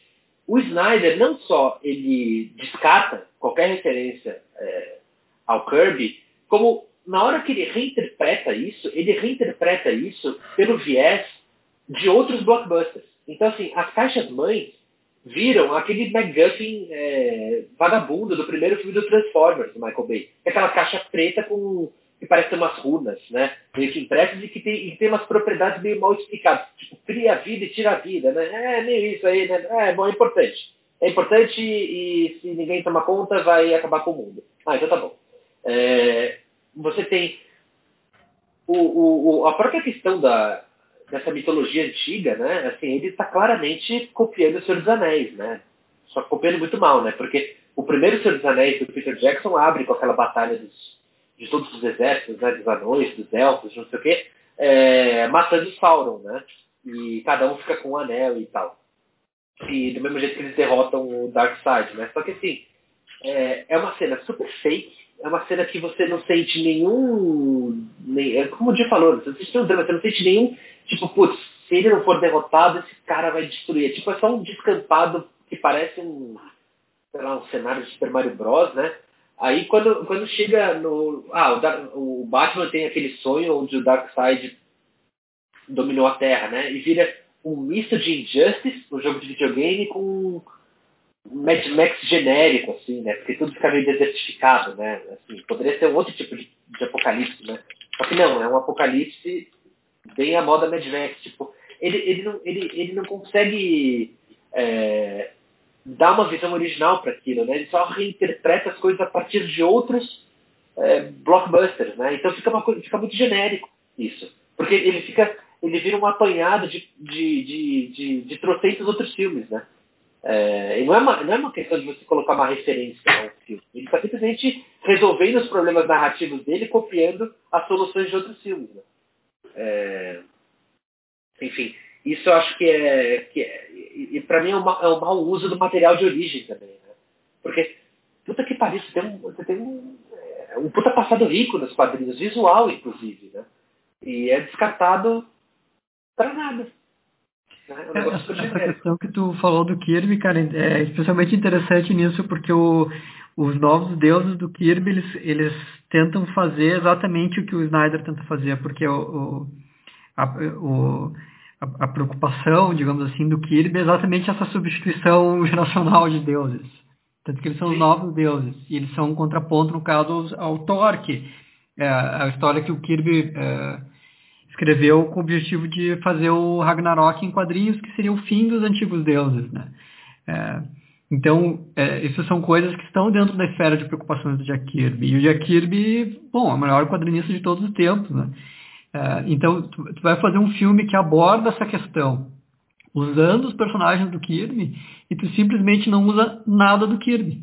É, é, é para mim é o que deixa mais claro que, desde esse ponto de vista de adaptar os quadrinhos, o, o, Snyder não, de quadrinhos em si ele não saca nada.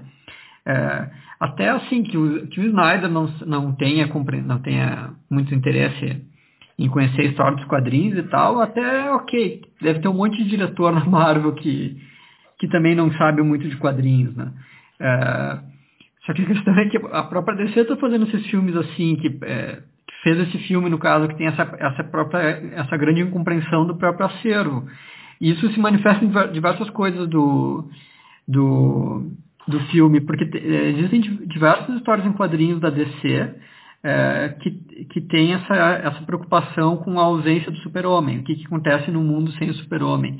E, e, frequentemente elas têm essa pegada meio nihilista aí, que é o que, o, que parece que o Snyder quer fazer. Né? Bom, bom, uma muito conhecida é o Reino da Manhã, que não é nem exatamente um gibi muito desconhecido, né? que tem essa questão do super-homem ter se afastado, o que aconteceu com o mundo em relação, em relação a isso e tal. Mas tem... O prego. O prego.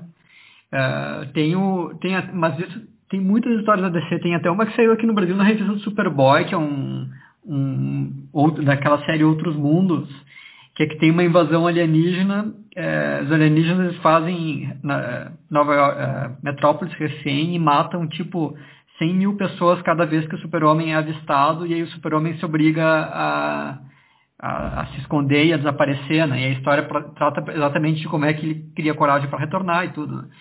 É, então, é, é, é, um tema bastante explorado na história dos, quadrinhos da DC. E o, o, o Snyder, onde é que ele foi procurar a trama dele para fazer isso? Foi num jogo de videogame.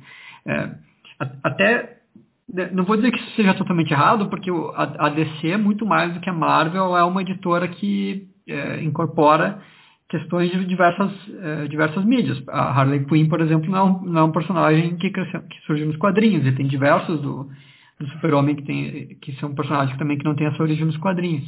Mas a questão é um pouco o desperdício do, do, do acúmulo de conhecimento que representa essa, essa quantidade de gibis, porque a Marvel sabe fazer isso muito bem. Quando eles têm alguma alguma questão narrativa que eles querem resolver, eles pegam lá os quadrinhos e é isso aí. Se eles precisam de uma MacGuffin, eles vão lá e pegam as, as joias do infinito e mais ou menos transpõem isso de uma forma fidedigna. Né? Uh, e a DC simplesmente não soube fazer a mesma coisa com a Liga da Justiça. É, que também é uma outra coisa que eu acho é, que é uma uh, ejaculação precoce da DC Comics, né? Porque aquilo que a Marvel levou 10 anos para construir, a DC quis fazer em dois anos, três anos, assim, com um monte de filme encavalado um em cima do outro. Que é do tipo criar um grande universo compartilhado que chegasse no momento de é, um quase apocalipse. Só que aí os caras também atropelaram. Por isso que eu falo assim que é, quando a gente remonta lá no passado, existe um momento ali em que não não estava tudo bonitinho quando o Snyder foi fazer a Liga da Justiça lá em 2017 para ele. Porque os próprios empresários, os próprios donos de, de, dessas ideias aí da, da DC Warner não sabiam o que estavam fazendo, no final das contas. E não entenderam qual era o processo que levou a Marvel, ou até entenderam, mas quiseram fazer diferente, encurtar o caminho e tal, não sei o quê. Só que aí deu essa lambança toda que não faz o menor. Tipo, é, é, simplesmente tosco, ruim e fere o próprio legado da DC Comics. Isso que eu fico muito triste. Porque as pessoas estão falando que eu sou Marvete, que eu sou não sei o que tal. Eu, eu gosto muito da Marvel, eu, gostei muito. Mas eu gosto da DC também, em vários aspectos. Assim, eu, eu queria, na verdade, era filmes fodas das duas casas, entendeu? Da mesma forma que eu quero gibis fodas das duas casas. Eu não quero ter que ficar pensando qual que ah, é melhor tal. Pra mim, eu quero me divertir com as duas. Só que aí quando você vê o que o, essa coisa do Snyderverse, né, do, do, desse universo que o Snyder criou, não dá pra ter nada. Você fala, cara, não, não é aproveitável. Sabe? Não é nenhuma coisa que você pode falar assim, putz, isso aqui é legal por causa disso, disso, disso. Não tem nada aproveitável ali. Porque... É, tanto que já está entrando em conflito com o próprio universo cinematográfico da DC, né? É, o, o, os outros filmes que eles fizeram já não, não se articulam em nada com, com o universo do Snyder. É, o, o, filme da Pat Jenkins não conversa com o do Snyder. O Shazam não conversa com, com nenhum outro os filmes. Assim. Ele tem elementos em comum, assim, é só os personagens, porque e uma referência que eles existem nesse mesmo universo, mas a, a, Mulher Maravilha está completamente descaracterizada na, na, nessa Liga da Justiça. É, se você pensar que o filme lá, da, o, o, o 1984, se passa cronologicamente antes do, no Liga da Justiça já, já não, não, não conversa. que ela já, ela já passou por um, ar, um arco transformativo de personagem e chega aí no, no, no, filme do Snyder, tudo isso é ignorado, não, não é levado em conta. Tudo é. bem que ele foi filmado antes, mas assim, não, não, não, não conversa. É, é. A Mulher Maravilha é muito mais violenta, muito mais distante no, no, no, no filme da Liga da Justiça do que ela é nos dois filmes da, da, da, que a Patty Jenkins dirigiu. Exato. É, a Mulher Maravilha da Patty Jenkins não teria decapitado o lobo da Steppe. Né? É, exatamente. É. Ela, até no, no, no, Liga da Justiça de 2017 ele falava, você ficou escondida aí durante muito tempo, mas aí no 1934 mostra que não, que ela estava atuando no mundo e, e beleza, assim, né? Não, uh, e, e, nesse também, assim, ela meio que ignora qualquer desenvolvimento anterior que teve assim, no cinema. É, o meu, mas o meu medo agora é que a, a Warner ache que é uma boa ideia colocar o Snyder de novo à frente da, dos projetos da DC Comics, né? Dos filmes e tal. Não é, não é. Espera sair o Esquadrão Suicida, cara. Espera é. Esquadrão Suicida. Porque agora, é porque agora construíram essa narrativa em torno do Snyder ser um gênio, mas é, por, é muito por conta do contexto do que aconteceu com ele é, originalmente. Mas assim, porque tudo, absolutamente tudo que criticavam no Zack Snyder, é, no, no, no Man of Steel e no Batman Super-Homem, está presente multiplicado por 5 no, no Liga da Justiça e ninguém deu um pito. Por quê? Porque tá todo mundo insensado pela tragédia pessoal e também pelo fato de que, assim, cara, é, eu fico feliz pelo Snyder, fico mais feliz pelo Snyder ter, ter podido fazer é, a versão dele do Liga da Justiça, por mais que eu ache uma merda, porque imagina o que é você perder sua filha e aí você, o estúdio, usar da sua tragédia pessoal para te demitir e para mutilarem o seu filme. Cara, isso é terrível. Então, assim, eu fico feliz porque ele fez o filme dele, por pior que ele seja. Mas a narrativa diz, cara, esse não pode ser ruim, porque tem que ser um triunfo pessoal pro Zack Snyder de superação. Cara, desculpa, uma obra de arte, qualquer que seja ela, tem que parar em pé pelos seus próprios méritos. Se, se, daqui a 50 anos ninguém vai saber qual é o contexto que ele foi produzido, a obra de arte tem que, tem que, tem que se comunicar por si só.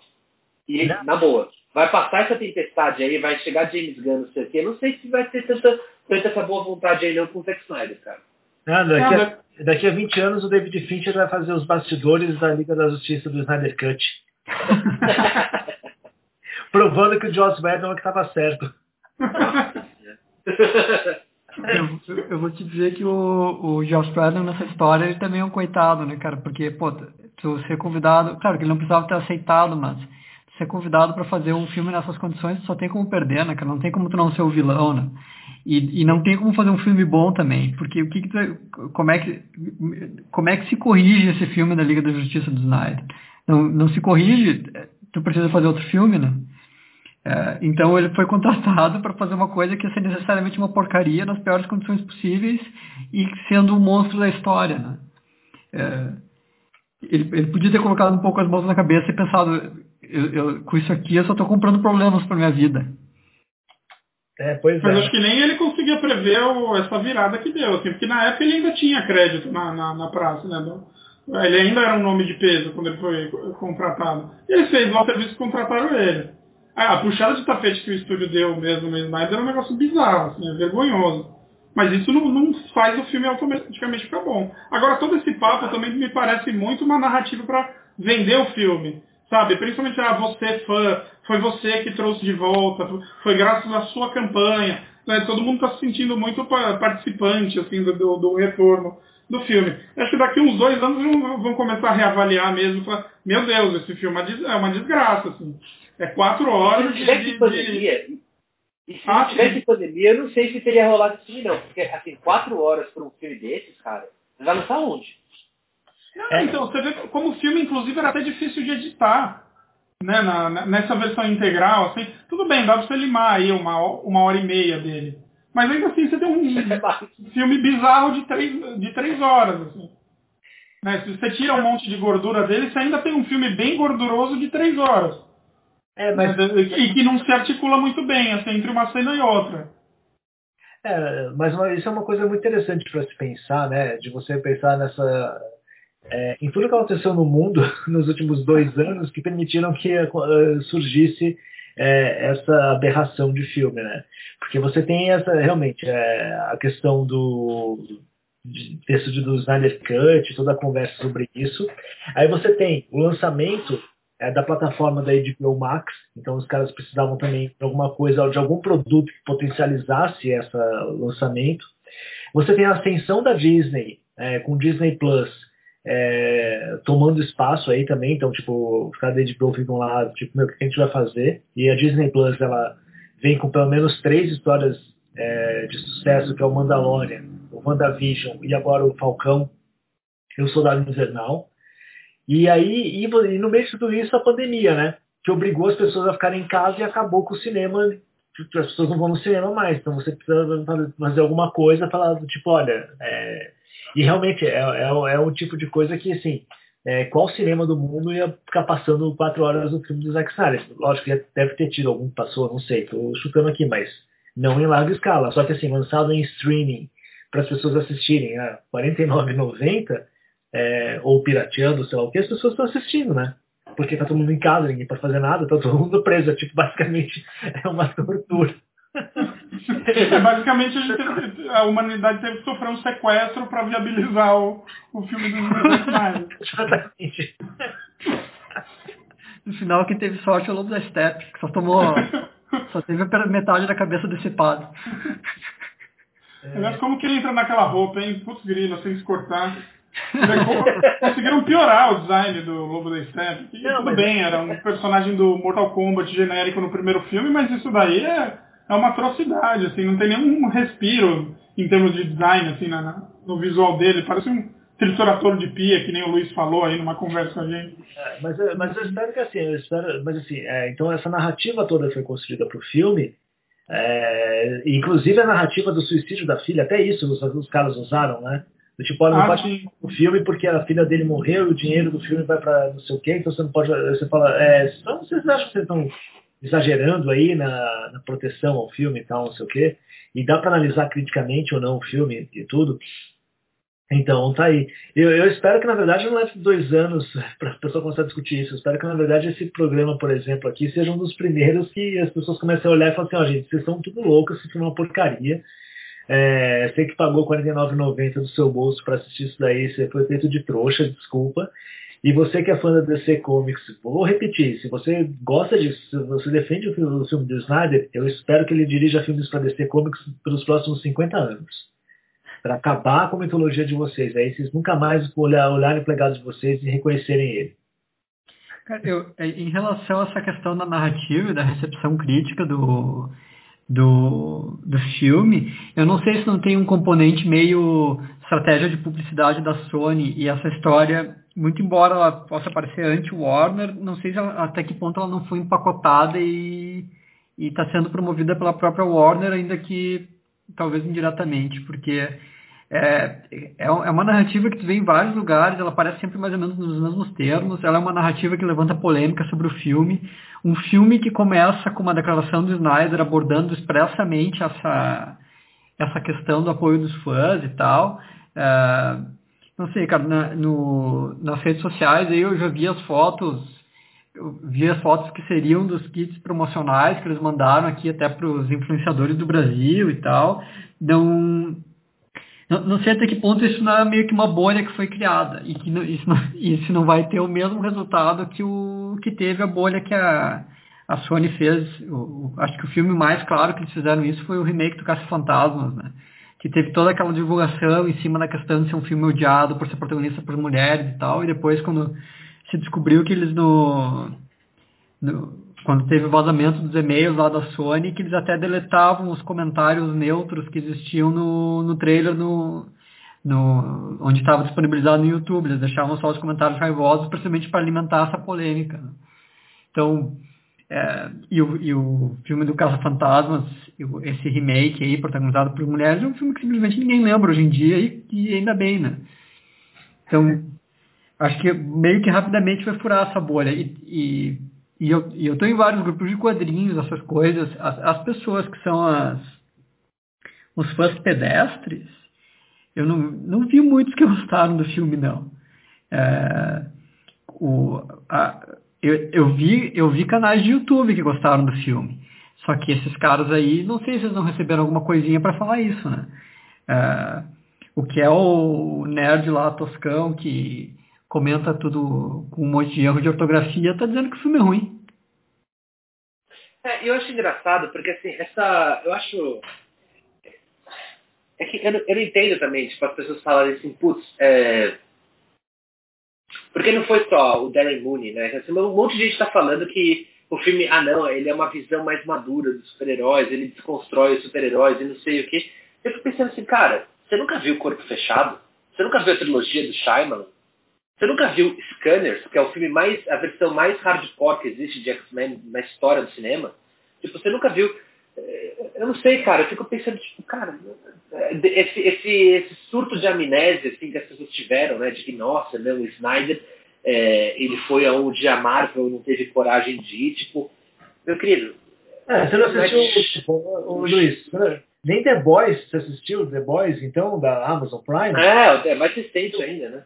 É, que tipo, pelo menos é, sei lá, é dessa onda, não é nem tão alternativo, assim, tão cult quanto que a gente está citando, né? Tipo, Corpo Fechado não é cult, pô. Foi um sucesso de bilheteria. Sim, mas você entendeu o que eu quis dizer, mas tipo, tem The Boys aí, né, cara, que é do tipo a versão adulta é, da Liga da Justiça e, e tal, que inclusive é, o The Boys ele faz justamente aquilo que você tinha comentado, já que você vai fazer uma sátira de filme de super-heróis, tem que usar os elementos visuais que estão nessas sátiras, né? E o The Boys emula tudo que o Zack Snyder faz. É verdade. Mas continue, continue. Não, é porque, assim, eu, eu, eu tava olhando. porque, Assim, eu já tinha lido isso anos atrás, eu reli esse ano de novo. Era uma matéria que saiu no IndieWire que, que o Zack Snyder lista os filmes favoritos dele. Eu não vou lembrar de todos, mas três deles são muito sintomáticos, assim. Um é o Robocop. Eu pensei, cara, o Paul Verhoeven colocou o Robocop andando sobre a água no final do, do, do Robocop como uma referência a Jesus Cristo, né? O Snyder olhou para aquilo e deve ter falado assim, uh, ah, eu vou pegar o super-homem e vou transformar ele numa metáfora de Jesus Cristo. Então ele coloca aquela cena patética no, no Man of Steel, que o super-homem entra numa igreja e ele, e ele vai ter uma conversa com o padre, ele faz um enquadramento, assim, um close de perfil do Superman, com um vitral atrás, assim, iluminando o super-homem. Então você fala assim, gente, isso é primário, isso é primário. Né? Ah, só falta acender o neon, né? Ó, se você não entendeu a metáfora, ele é Jesus, tá? É, só falta, tipo, a mãe do Clark Kent entrar ali e falar assim, filho, quando você veio dos céus, eu pensei em chamar você de Jesus, mas eu pensei em Jesus.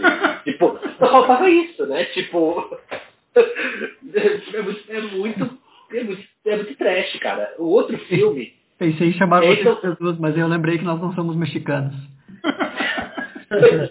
Jesus! É, mas então, e aí os outros dois filmes são muito interessantes. Um é o Mad Max, o Mad Max 2, né? A Caçada Continua, e o, o Rastro de Ódio, né? Porque o Rastro de Ódio é aquilo que eu comentei no, no Twitter, né? Assim, ele é um filme que ele tanto desconstrói a tradição do mito do western quanto ele celebra. É por isso que o Rastro de Ódio é um filme melancólico. Ele não joga totalmente fora a tradição da mitologia do western. Ele não desconstrói o gênero a ponto de arrasar e, e- e jogar todos os cacos no chão. Ele não faz isso. Ele, na verdade, dialoga com a própria tradição do western de uma forma muito é, madura mesmo, né? muito, muito sagaz, né? muito perspicaz, e é por isso que é um filme tão melancólico. Né? Assim, é, e é um filme muito estilizado também. Porque, é, não sei se vocês se lembram, mas os índios no, no Raças de Ódio são atores americanos. E o John Ford, dirigiu, ele sempre foi um cara, é, nas décadas anteriores, que se vangloriava de usar atores é, é, é, Native Americans né, para fazer os papéis de índios. Ele não colocava americano brown skin. Ele fez nos anos 50 o filme com americano em brown skin justamente para comentar o artificialismo do gênero. Então, ele é um cara que sabe usar o artificialismo de uma forma é, inteligente.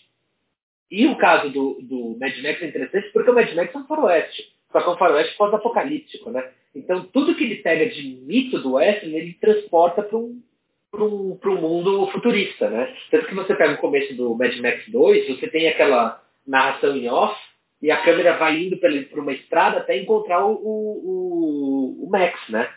É, então eu acho interessante porque assim, o Snyder ele, ele pega esses filmes ele vê a coisa mais superficial possível, né? do, do, que, da, do que aquilo oferece, né? Ele não consegue olhar para nem pouco além da, daquela imagem, né? Ele não consegue, ele não consegue discernir nenhum raciocínio por trás daquilo, né? E é por isso que eu acho interessante citar o, o Corpo Fechado e o Fragmentado e o Vidro, porque são filmes que vão muito mais nessa tradição do John Ford do que o próprio Snyder. Porque o Corpo Fechado, ele tanto desconstrói o personagem do super-homem ao reimaginar ele como um homem comum, quanto ele celebra a própria tradição do super-herói. O, o, o, vidro faz isso pra caramba, né? Aquele final onde o Samuel Jackson fala ah, o, o Bruce Willis e o James McAvoy vão, vão lutar no topo de um, de um arranha-céu. E não é, eles lutam num estacionamento. Um cara é morto sendo afogado numa poça de água. Tipo, ele... ele mas, mas o final do filme celebra o papel do super-herói na, na realidade. Ele não simplesmente desconstrói o, o, o gênero, né? É, então eu acho engraçado que parece que deu um, um, ataque de amnésia assim, nas pessoas, né? Porque o The Boys ele, ele faz uma sátira com aquilo. Ele desconstrói a partir da sátira. O Shyamalan, não, ele não satiriza. Inclusive são filmes de terror dele, são filmes de suspeito psicológico. São filmes que são verdadeiramente sombrios. Se você olhar a fotografia do Corpo Fechado, tem mais a ver com Gordon Willis do que tem com, com o Zack Snyder tirando a saturação da, da correção de cor dos filmes dele. Então, assim, eu, eu, eu acho engraçado porque é, é, não é só a crítica celebrar uma narrativa é, para não criticar o filme. Eles estão celebrando uma coisa que o filme do Snyder não faz, e já existe um filme que faz. E faz muito melhor. E todo mundo parece que teve um apagão, assim. Tipo. Então isso eu acho que é uma coisa que vale a pena ser dita, porque assim, quando você olha as referências do, do Zack Snyder, né, os filmes que, de formação dele, você entende que ele é um cara que, assim, ele não.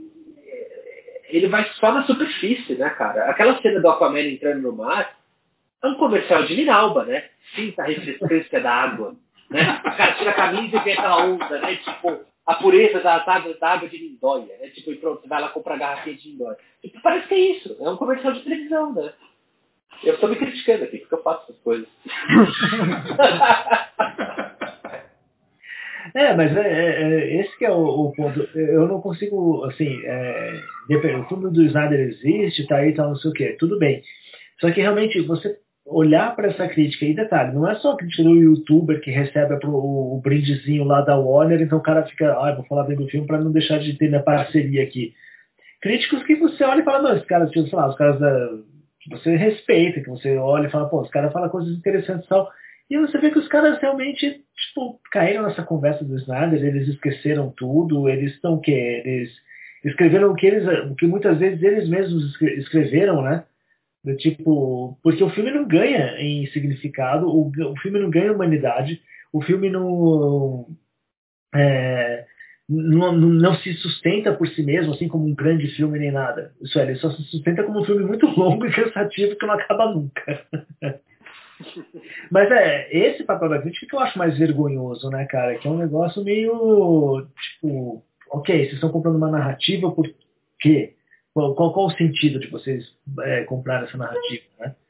E acho que o único cara que eu vi fazendo uma crítica, é, que foi acho que dois parágrafos e do tipo destruindo o filme, né? Foi o, o, o Brody lá da New Yorker, né, Luiz? Ah, eu não vi a crítica dele. É. O que ele falou? Não, ele só destrói, fala que o filme, se você tirar é, esses elementos uh, do filme que o Snyder tenta enganar você, sobra uma bolha de vapor que assopra e acaba, não tem mais nada. Mas é isso mesmo. É uma questão técnica do filme. É. Essa, essa crítica do Darren Mooney que o Luiz comentou antes ali, que é um. Uh, acho que é um crítico que mais ou menos que todos nós gostamos, né? Uh, ele fez esse comentário no, no Twitter, meio que explicando, expondo que o, o, o filme, na verdade, seria o fim de uma jornada uh, através da qual o Zack Snyder faz um comentário sobre a evolução dos quadrinhos nos anos 90 e tal.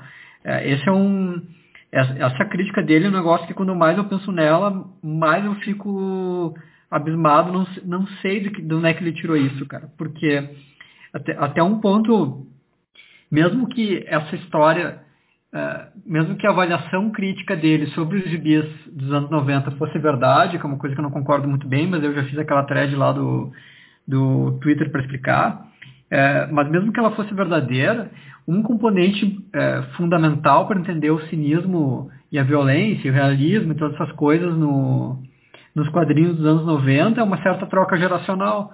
Então, o, o, o super-homem, para ele ser substituído por versões cínicas e violentas, ele morre. Na verdade, são outros super-homens que tentam vestir. Os super-homens violentos são outros super-homens que tentam ocupar o espaço dele. O, o, o Batman é, vai para uma cadeira de rodas e é substituído pelo Azrael. É, e, e, todos os, os, personagens da imagem, eles, eles eram entendidos como, é, no caso do Blood, os Vingadores para os jovens. Não era não era uma nova versão, não era como se o Capitão América se tornasse um personagem violento. Ele era substituído por um outro cara, né? Uh, e, e, se, e se pensar nisso desde esse ponto de vista, essas histórias mais cínicas e violentas, elas, elas, elas estão dentro de um contexto dos anos 90, que era esse que, é, enfim, pós-queda do Muro de Berlim, em que as certezas do passado Uh, não existem mais, que os valores do passado são vistos como ultrapassados e está na hora de uma nova moralidade mais objetiva e, e moderna. Né? Uh, basicamente, esses gibis refletem isso. Então, não, não existem mais... Todos os, todos os personagens eles são uh, agentes governamentais de cover-ops lá, de agentes da CIA, porque soldados como da Segunda Guerra Mundial não existem mais e o que existe agora é cinismo governamental disfarçado, né? É, então, desde se tu for ver todo, toda essa tudo, na, nada disso está no Liga da Justiça, porque o que, nós, o que nós temos na Liga da Justiça é o Batman se tornar, aliás, desculpa, o Super-Homem se tornar chefe de uma milícia que executa o vilão.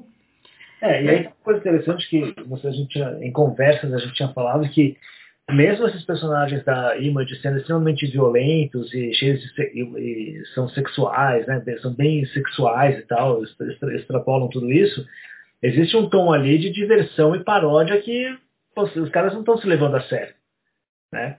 Que também é um grande fã do Snyder.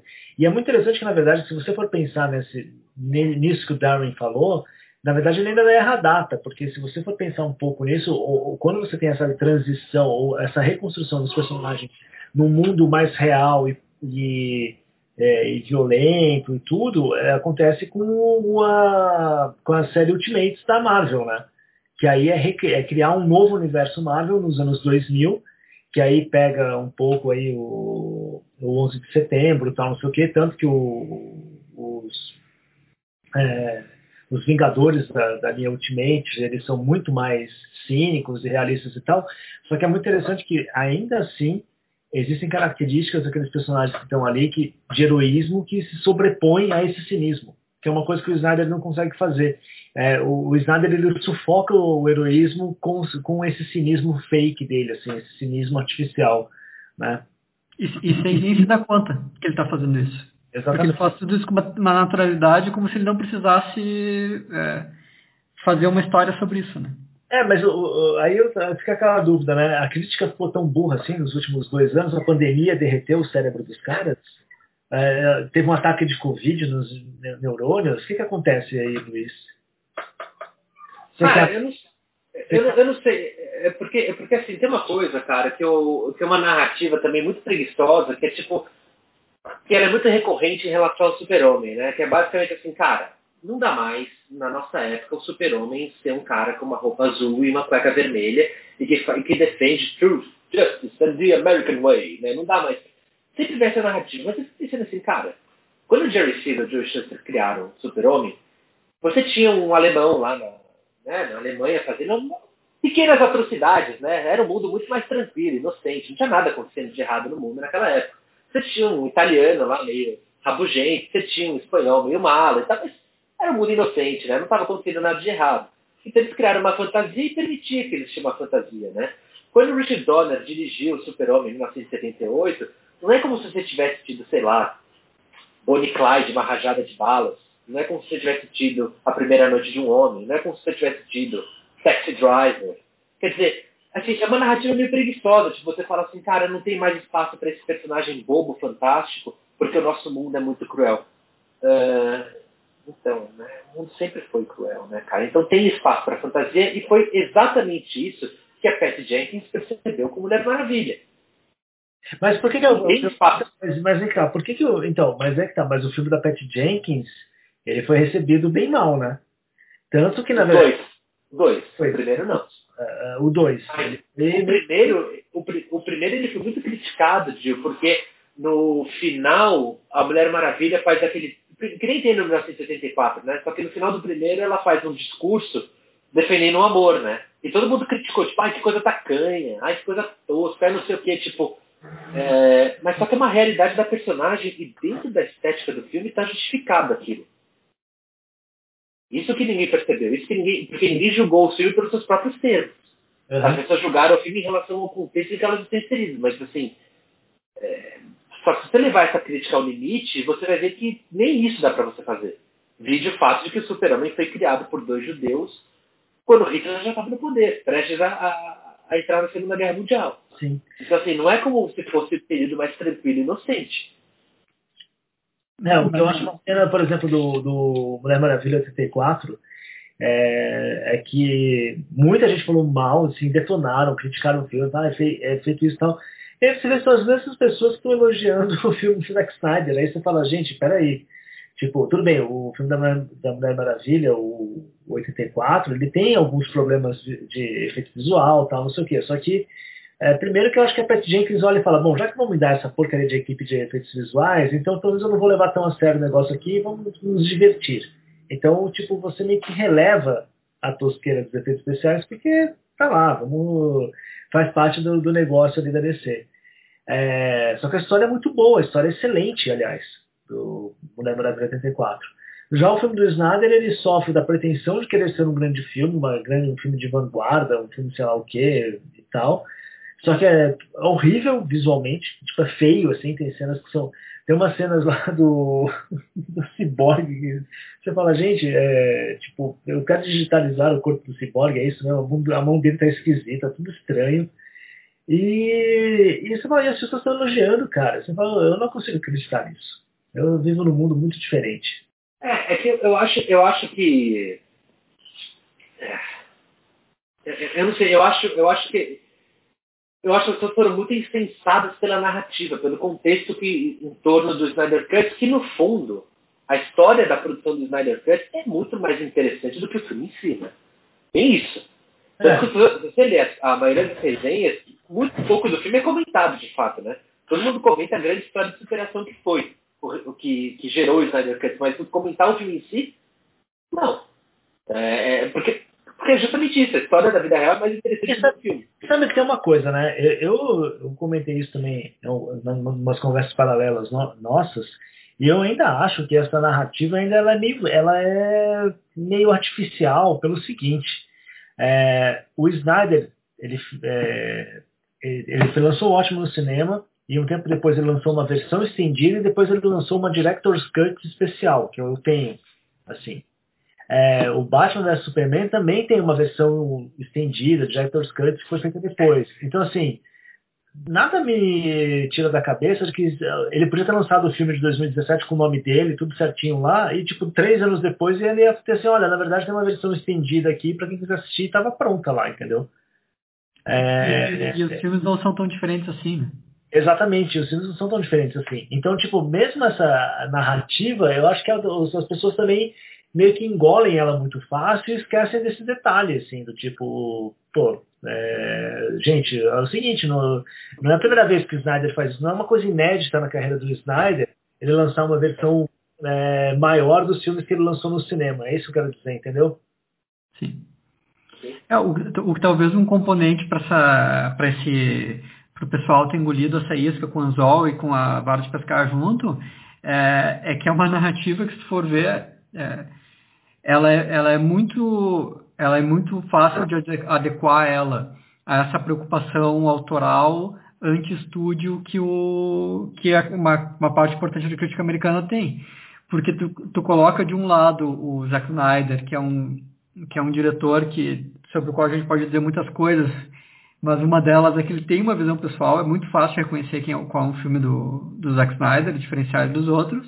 E do outro lado, tu tem não só o Warner, como um filme feito pelo Josh Whedon, que é um cara que, nesse sentido, ele representa a própria Marvel, que é, é meio que a reencarnação do sistema do estúdio. Uma, é, uma, é uma produtora que, que patrola seus diretores, tem um histórico aí de demitir os diretores que não se encaixam no não se encaixam no enfim no, no seu projeto e tal então fica muito muito fácil de, de traduzir essa a, de traduzir a, tradu, a, traduzir a produção do filme nesse termo meio maniqueísta, que é um termo manique, uma forma maniqueísta que está de acordo com, com os preconceitos da, da crítica, né?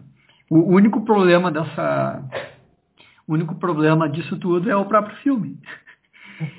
que o, porque se for ver o, o, as, as, os ataques à personalidade uh, a personalidade filmográfica do Zack Snyder estão lá ainda. O, o filme ele é muito ele tem muito mais piadinhas que o Batman vs Superman, por exemplo.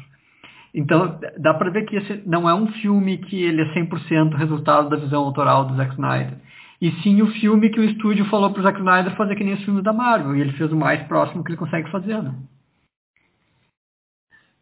Acho mas interessante isso que o Luiz falou também da, da, da, amnésia aí, mas isso é também uma coisa recorrente, né, na, ultimamente, né, com o filme.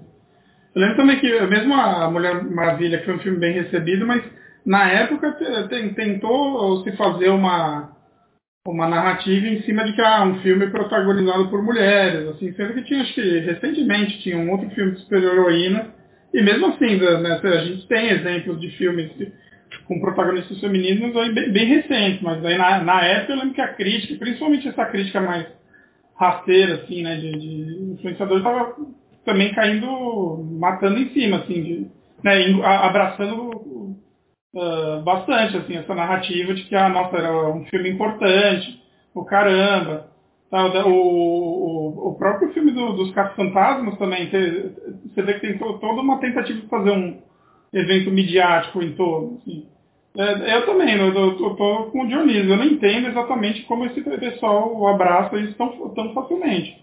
Porque é, você falou, a realidade não condiz com, com o que está acontecendo, assim, não, não, não tem nada, nada de novo assim, no que o Snyder está fazendo. Mas tá aí, é, para mim é só mais um jeito de vender o filme. Assim. É que, sei lá, do jeito que a coisa foi construída, Douglas, foi, é, assim, porque esse hype do Snyder Cut já vem de alguns anos, né? E quando anunciaram, virou tipo uhum. um grande triunfo, né? Tipo, as pessoas admitirem que o filme, primeiro, não é bom, e segundo, não é tão diferente assim do filme do, que saiu do Joss Whedon, que não é do Joss Whedon, porque quem assinou não foi o Joss Whedon, foi o Zack Snyder, é o equivalente a tipo, caralho, o Lance Armstrong se dopava para ganhar aquele, aquele torneio de, de, de, do Tour de France, sabe? Tipo, Puta que pariu, mas a pulseirinha amarela que eu usava é tudo mentira. É, meu amigo, é mentira. Sabe? Tipo, então assim, acho que ninguém tava. No meio de anos de pandemia, ninguém queria uma mentira dessas, né? Todo mundo queria uma história de superação, né? É, ainda mais contra, sei lá, o, o, monstro misógino, racista, nazista, que é o Joss Whedon, né? Tipo, que virou esse super tirano pro dia, né? coisa bizarra, que era um puta mala do caramba em mídia social, feminista, assim. Aliás, é, é bem assim, você vê como não não condiz a coisa. Porque você pegar, por exemplo, a cena lá que o Vicente comentou lá do diálogo da Marta com a Lois Lane, no filme de 2017 ela se dá num, num ambiente de trabalho, ela se dá lá no planeta diário. E, e as duas são interrompidas por um por um jornalista homem que meio que, que, que fala de uma maneira meio machista, assim, com a, com a Lois Lane. Assim. Você vê que é, que, é, que é bem o um imprint do Joss Whedon, assim, nessa cena. Eu até, até vendo assim, ele lá na. na não, imagina, ela não pode ter abandonado de trabalho, que negócio absurdo, né? E a gente aproveita para mostrar o sexismo no, no espaço de trabalho e tal. Enfim, tem, tem isso. E agora essa virada de 180 que deu, assim, em cima dele, de querer associar ele com a figura de, de um abusador e o caramba. Não sei, não sei exatamente que verdade tem por trás disso, mas é, é, é, é, é, ainda mais com que falavam do Zack Snyder, né? Que ele era um protofascista, assim. Uns delírios, assim, que o pessoal abraça, que sei lá. Mas é que falou, você tem que admitir que, que, nossa, eu tenho que admitir que eu fui enganado e paguei 60 reais pra isso, né? Coisa que eu não é fiz, diga-se passagem. O Snyder ele era visto como, um- como um diretor proto-fascista por conta da adaptação de Ayn Rand que ele queria fazer e pelo fato de que, assim, 300, é, o, próprio, o próprio Batman Super-Homem, então você tem essa, essa fetichização, assim, do corpo, do, do corpo desses, sobre, desses, desses deuses humanos, né? Assim, que vira uma coisa... é, Ele era lido dessa maneira, né? Ele era, ele era, é que não existia a cultura do cancelamento, assim, no período, mas ele É. era quase que proto-cancelado por causa disso, assim. E é engraçado, porque agora ele virou um triunfo da justiça social, por conta do Cyborg, porque ele, que- ele que escolheu a Gal Gadot e tudo mais, né? É, então, assim, é, é engraçado como é, a, a narrativa ela é mais detalhada do que, a própria, do que o próprio roteiro do Liga da Justiça, assim. Ela, né? não, ela é muito mais fascinante Mais inclusive, nuance. que o próprio roteiro. Então, assim, é isso que, eu- isso que eu acho, eu acho engraçado, assim, do, do. Eu fico puto porque eu acho o filme uma merda e eu gosto dos personagens, eu queria ver eles bem representados na tela, mas assim, é, é, eu acho engraçado toda, tudo que tá em volta, assim, do, do, do filme, né?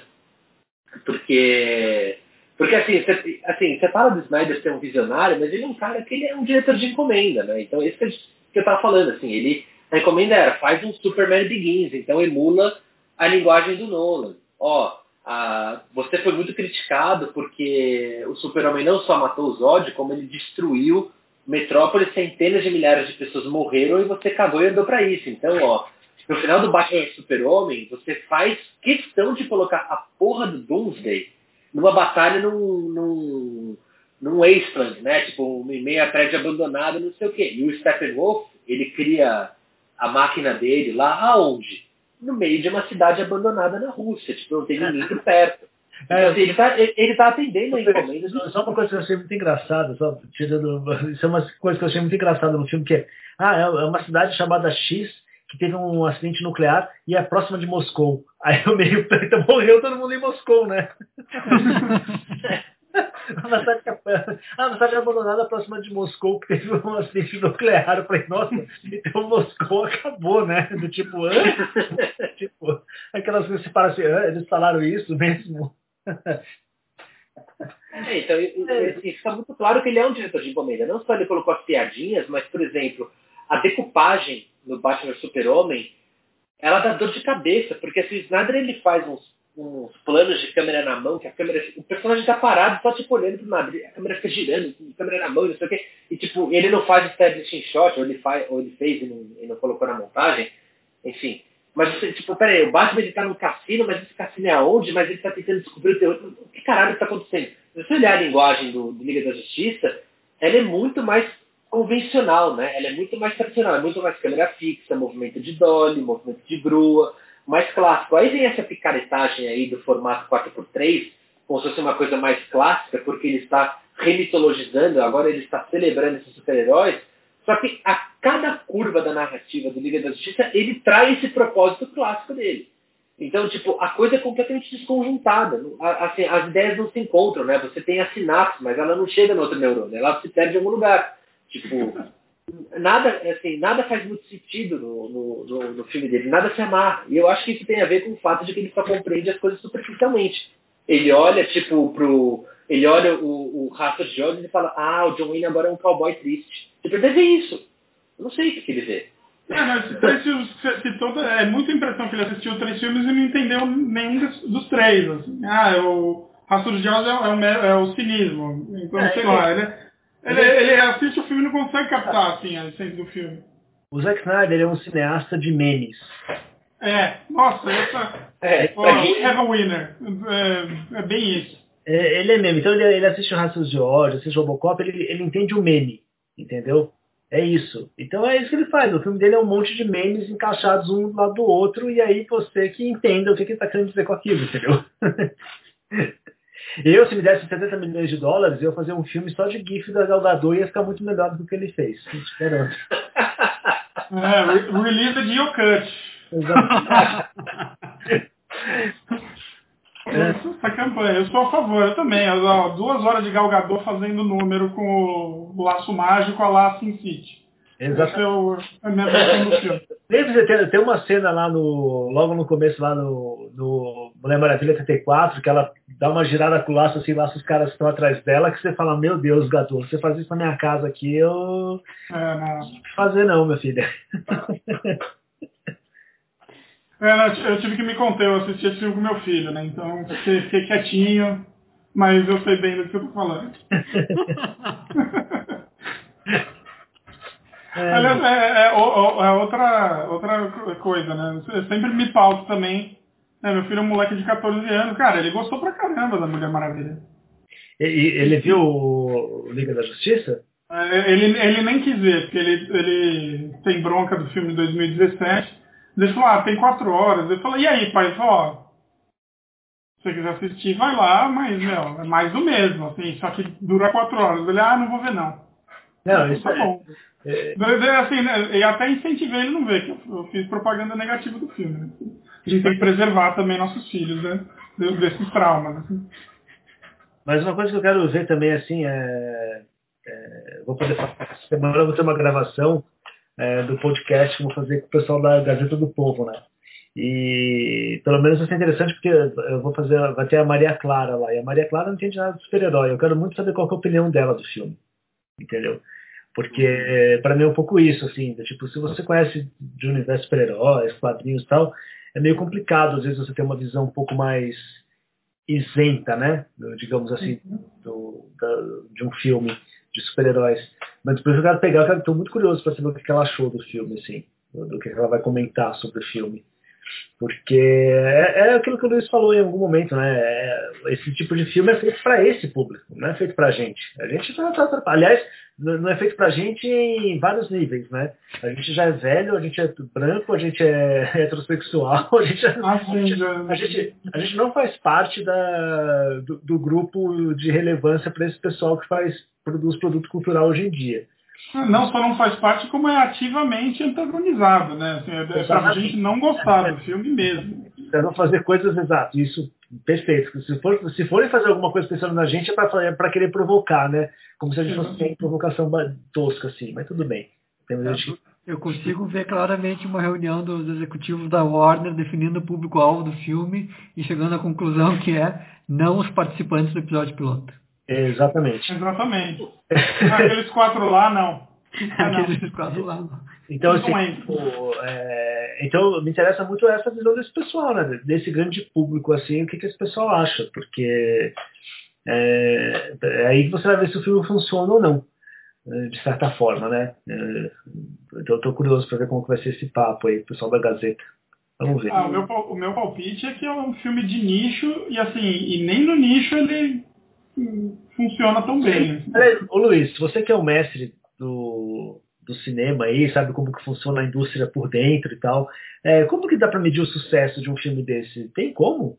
Dá para saber se Ah, em streaming eu não tenho tanta certeza como é que funciona isso, ainda mais, e com aluguel digital também eu não tenho tanta certeza é, como é que é. A- a- é, no caso do aluguel digital, a maior parte da parcela dos lucros fica com o estúdio, né? Porque ele, ele que cuida da distribuição e tal, né? Ele não cuida da exibição, mas ele... ele é, agora, eu não sei em relação ao streaming, até porque eu não tenho certeza dos números da, é, de assinatura da HBO Max. Eu sei que eu sei que, o que lançam, né? Que, por exemplo, que o filme foi muito assistido, ele bateu recordes em alguns países, acho que ele bateu recordes no Brasil também de, de aluguel.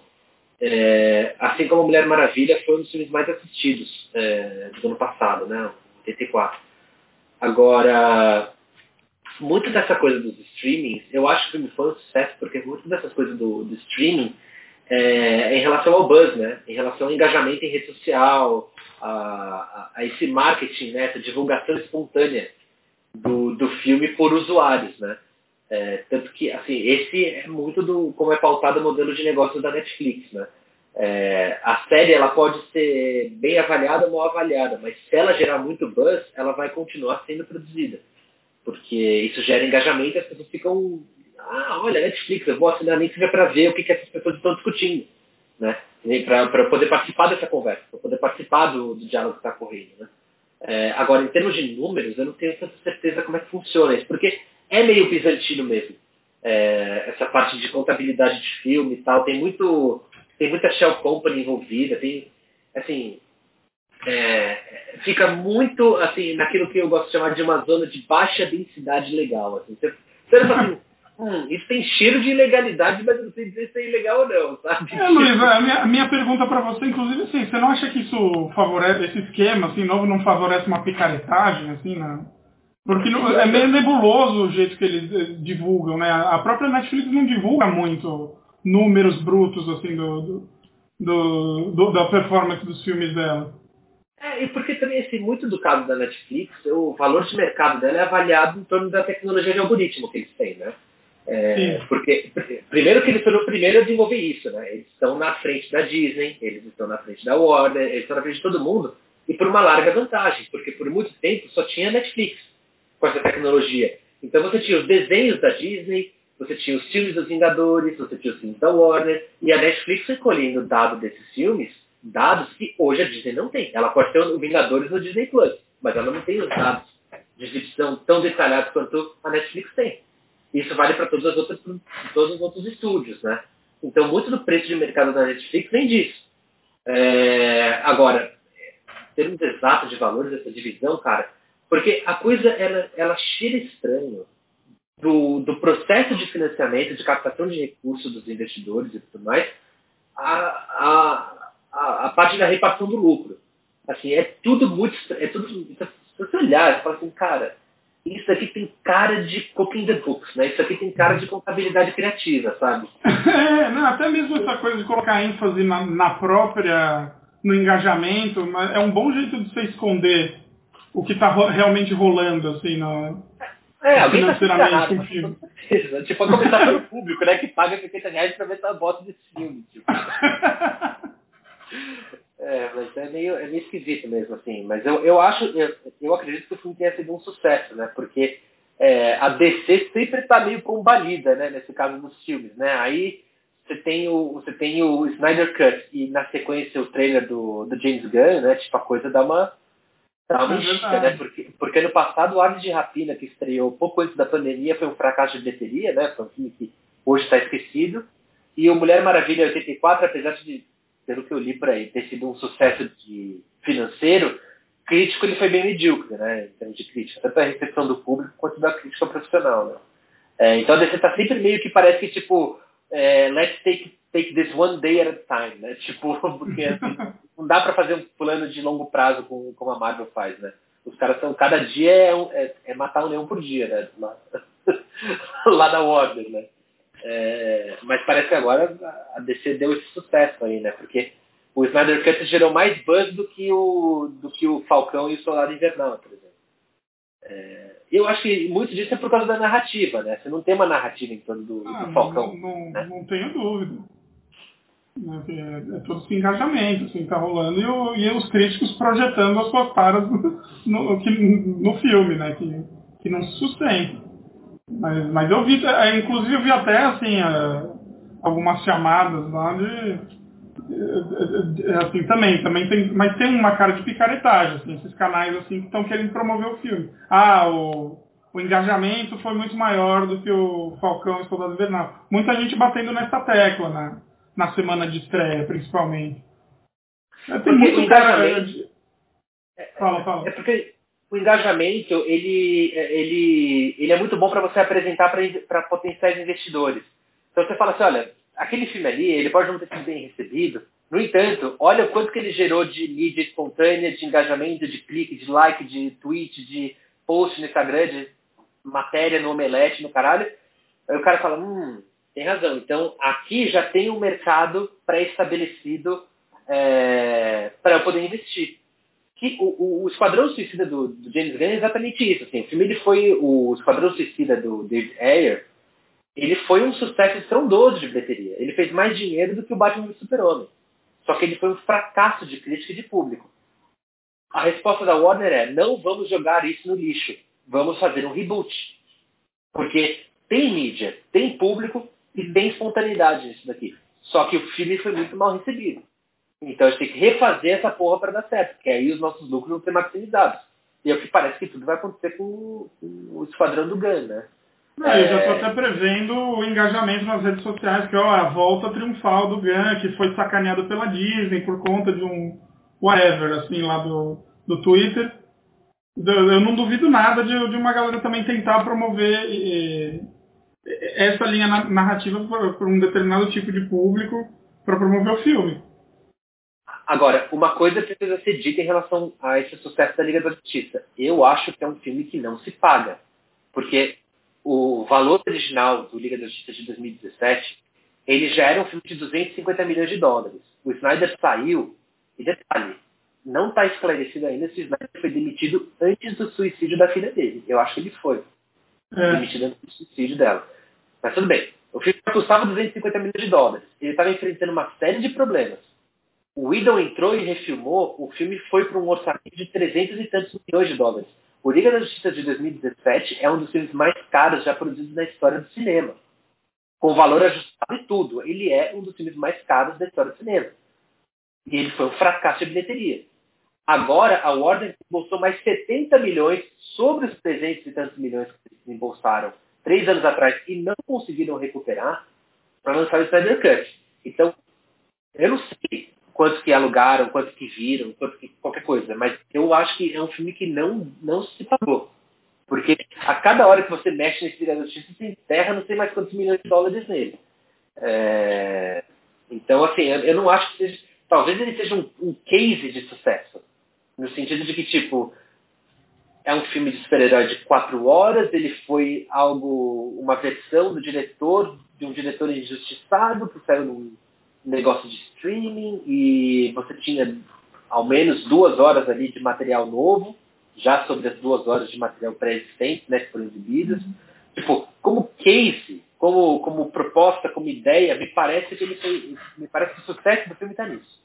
Não está necessariamente na bilheteria dele, que eu acho que é impossível de se recuperar, quanto tá, não está na, na, na, própria recepção do filme. Eu acho que é mais o case, a proposta, né? É, que a Warner pode fazer. Mas o, de 2017 não chegou a se pagar? É, eu acho que ele fez em bilheteria global menos de 700 milhões. É, se você pensar em termos. De... É, nada, é, então ele, ele tomou prejuízo. Porque bilheteria internacional você tem remessa de dinheiro, você tem conversão de é. moeda, enfim, você tem um monte de coisa que, que vai tirando o lucro do filme, além dos próprios royalties, né? Você tem Ben Affleck, tem o Gadot, né? É, você tem todo esse povo aí que tem que receber a primeira fatia de bilheteria. Então acho que o filme não deu, foi um um belíssimo fracasso de bilheteria. Né? Mas aí entra acho que aquele componente que você estava falando de administrar os negócios para viver mais um dia, né? Porque tu pode ter um filme de 250 milhões de dólares, se ele não está terminado, tu, é, o, o, é, vai ser zero o resultado. Então tu coloca mais, é, tu pode colocar mais 100 milhões, de certa forma é um lucro, porque o zero, mesmo que ele se transforme em, em um valor que não seja suficiente, ele é ainda mais que zero, né? E agora eles colocaram mais 70 milhões e tiveram mais esse resultado. Então tu vai mais ou menos vendo o que, que tu tem para fazer e vai indo assim, né? É, e essa questão do engajamento, tudo também tem uma questão que é se, se tu não tem bilheteria e venda de ingresso, bom, é, às, vezes, em, quando uma empresa tem acionistas e tudo mais, é, é mais importante do que fazer alguma coisa que dê dinheiro, tu dá a impressão que tu tem uh, que tu faz dinheiro, né? Uh, então, e, e para dar essa impressão, às vezes tu tem que medir e apresentar os números que tu pode medir e apresentar os números, ou nos quais tu pode ser um sucesso. E se tu não pode medir a venda dos ingressos, mede o engajamento, que é o né, que tu pode dizer que tu ganhou, né? É, eu, eu acho que ele virou uma coisa de case, porque, tipo, primeiro ele galvanizou, né, assim, a, a, a propriedade intelectual desse Comics, né, ele deu uma galvanizada nisso, e, e mais importante, eu acho que assim, eles conseguiram, de fato, artificialmente, mas eles conseguiram vender a ideia de que a DC, ao contrário da Marvel, é um lugar onde essa propriedade intelectual é explorada por visionários. Então você tem o Coringa, do Todd Phillips, você tem o Snyder Cut, que, olha, restauramos a visão deste artista, Zack Snyder. Né? É, Agora tem o Esquadrão Suicida do Gun, eu acho que eles estão indo nesse filão para se diferenciar, já que eles não conseguiram fazer o universo compartilhado. E, e, é... dentro, e, e, no início do universo cinematográfico da DC, é, essa sempre foi uma carta na qual eles tentavam bater, né? É, claro que bater no sentido de falar, não de fazer, né? É, mas sempre eles venderam essa ideia de assim, não, os nossos filmes nós vamos entregar as nossas propriedades para que autores façam o que eles quiserem. Ao contrário da Marvel que manda todo mundo seguir um roteirozinho. Até o quando eles pegaram lá o Ayer para fazer o Esquadrão Suicida era era foi, é o, o, anúncio era claramente nesse sentido.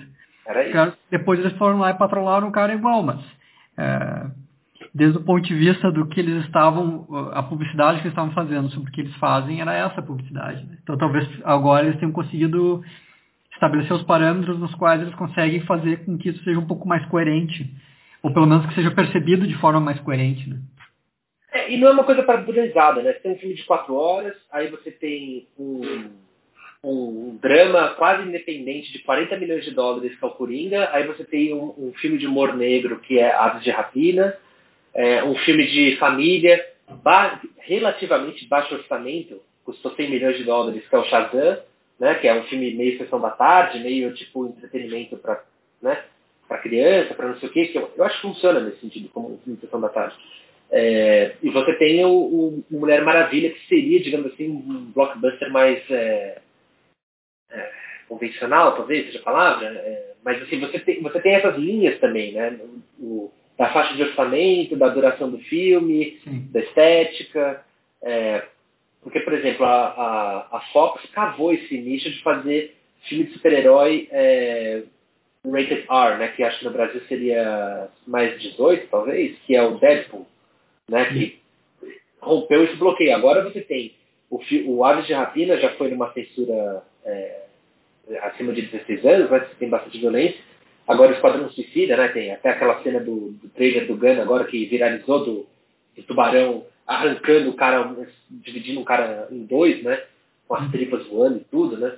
É, ele, assim, já estão explorando esses filões, né? O próprio Coringa já foi nessa numa outra classificação indicativa, né? Então, me parece, assim, eu acho que a DC tem que ir para esse caminho mesmo, assim, né? Porque se eles, porque senão eles vão ficar tentando seguir a Marvel e vai dar nisso, vai dar esses, vai dar esse Frankenstein, né? Assim, Liga da Justiça é um Frankenstein, né? Você tem é, onde que acaba a visão é, profundamente equivocada do autor e onde entra a visão dos executivos que querem seguir uma tendência de mercado, né? Tipo, isso aí é Frankenstein, né? Então, é, eu acho, eu acho que tem mais a fazer isso. Caga para o universo compartilhado, faz aí, cada um toca o seu barco e eu acho que é muito mais interessante. E, e, de certa forma, é, é, fazer o que eles faziam bem, né?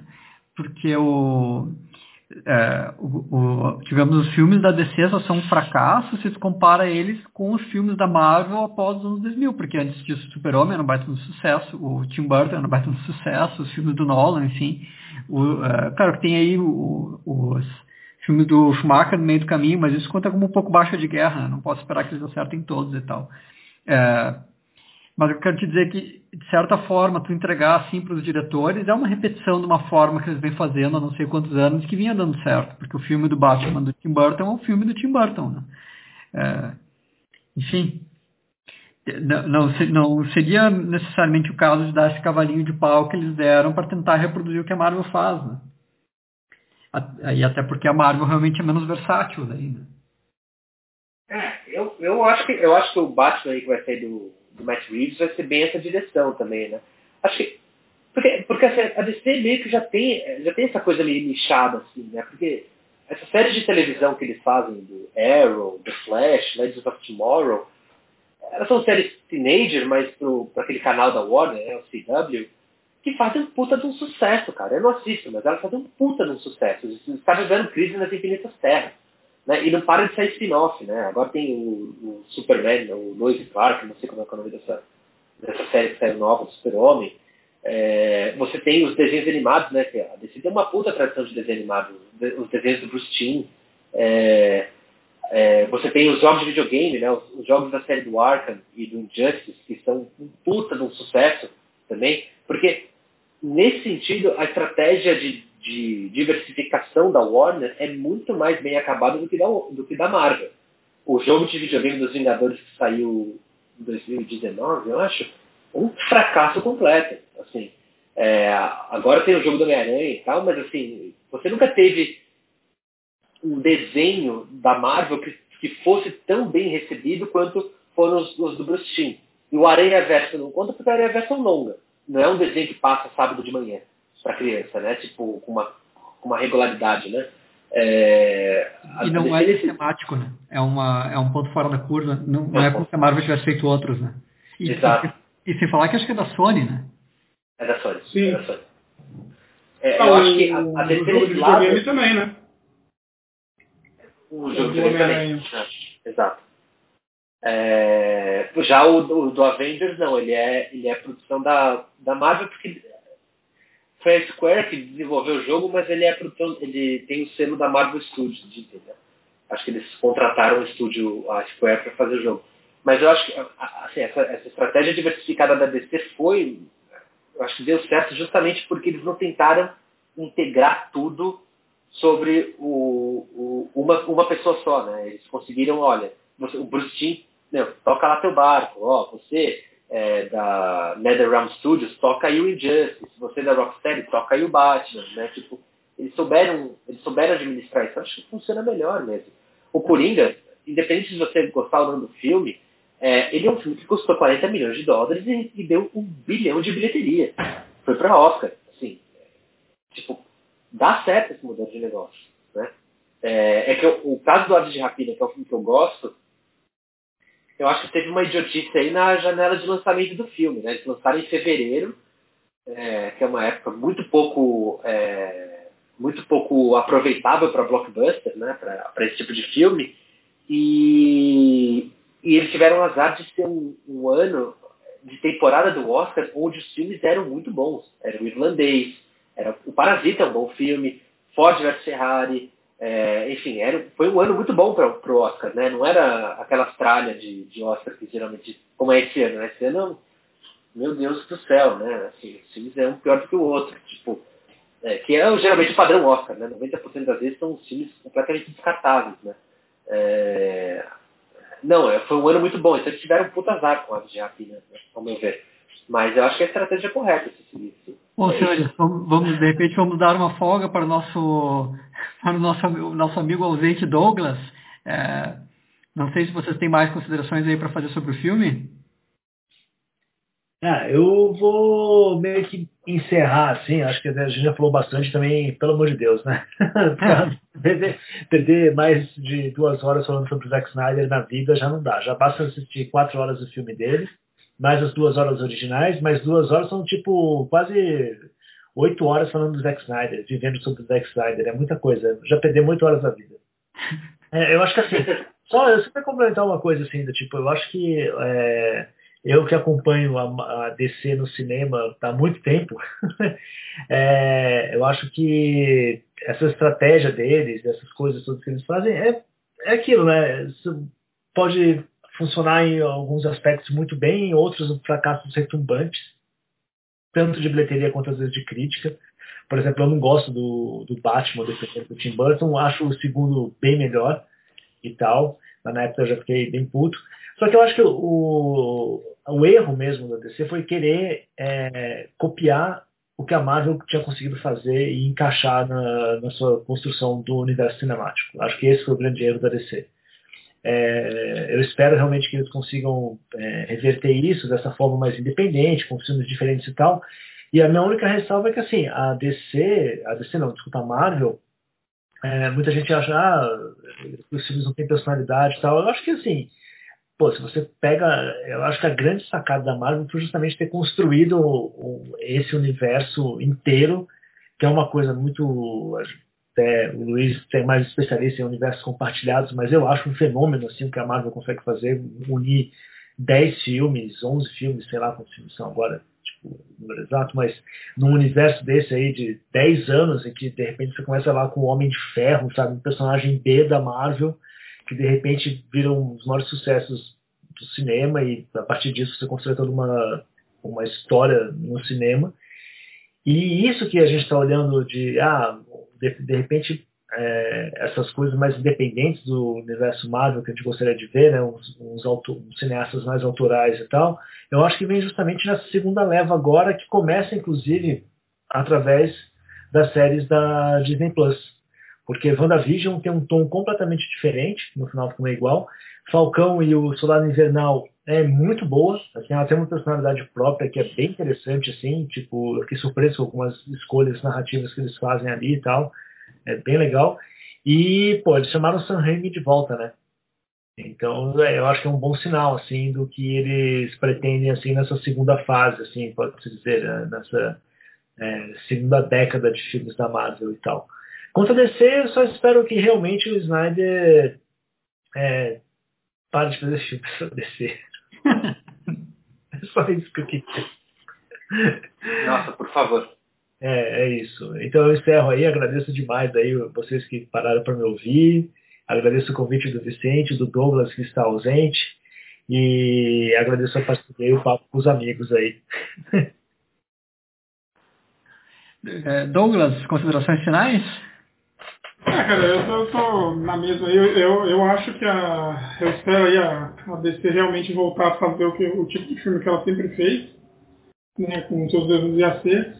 Eu espero nunca mais ter um filme do Zack Snyder, porque é, já deu bem, depois desse, assim, acho que já dei todas as chances que eu podia ter dado para ele.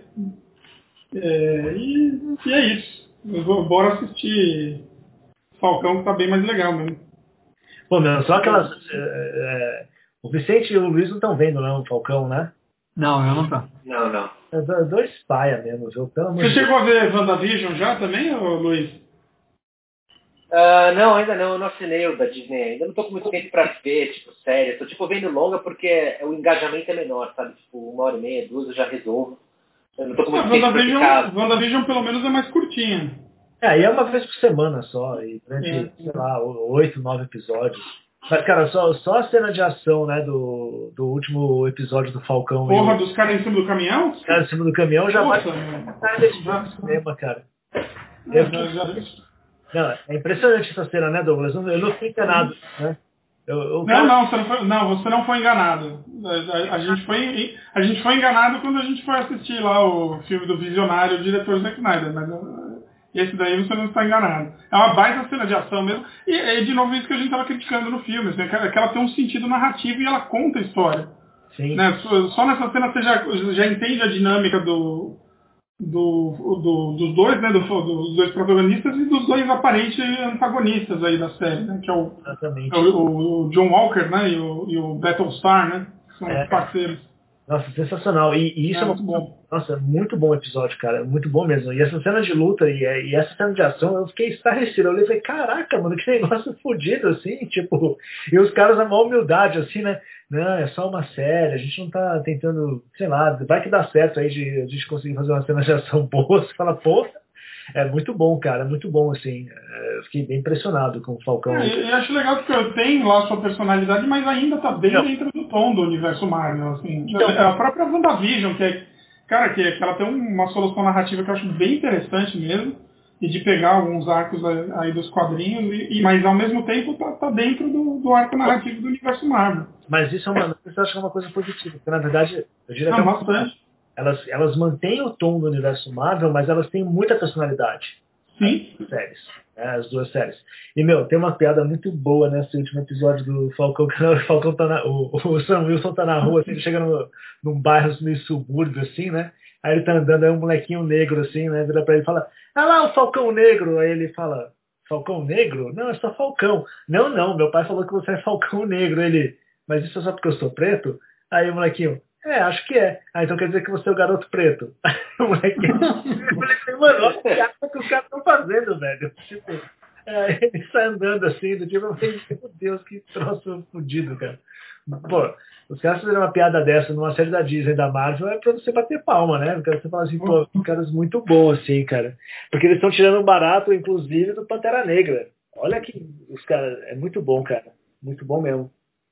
É bem legal. Ela, é, eu achei bem interessante que às vezes ela, a, a, cena que parece que vai assim, né, entrar nesse discurso, mas ela, ela desarma. Eu achei bem legal. Assim. A própria cena do deles entrevistando aquele eu não vou dar spoiler, né? Mas aquele o soldado que eles vão entrevistar nessa cena que eles estão nesse bairro, né? Ela, ela dá a impressão que pode degringolar assim por uma coisa meio discursiva, mas não, eles desarmam, assim, estabelecem um drama. É muito legal. E como eles linkam, né, com o passado do, do Buck também, é muito bom. Sim, sim, sensacional. Enfim. É, eu, eu tô, tô, bem satisfeito também com, com, com o andar da carruagem aí na série da Marvel. Aí só falta o nauta do Luiz falar alguma coisa aí. não, eu queria ah, não, mas deixa eu falar, eu também sou nauta, tá? Assim, só que o. Putz grila, né? Não, não dá pra defender o Zack Snyder, né? Eu queria agradecer porque assim, é muito bom exorcizar esses demônios assim, snyderianos, né? Tipo, esses, os, os parademons, né? Que são esses, infecção snyderiana aí, né?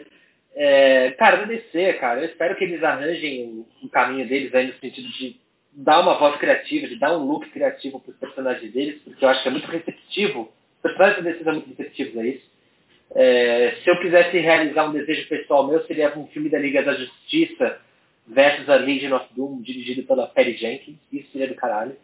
É, e, e fica a recomendação, assim, para quem quiser assistir um filme que de, filmes de super-herói que de fato sejam sombrios e que de fato tem alguma coisa a dizer, eu acho que a trilogia do M. Night Shyamalan, o Corpo Fechado, Fragmentado e Vidro, é o melhor filme do X-Men já feito para o cinema, que é o Scanners, do David Cronenberg, e Darkman, do Sam Raimi, que esses são filmes de fato que trabalham tudo que o Snyder sonha em trabalhar, mas não sabe fazer e são triunfos cinematográficos, né? Então fica a recomendação aí.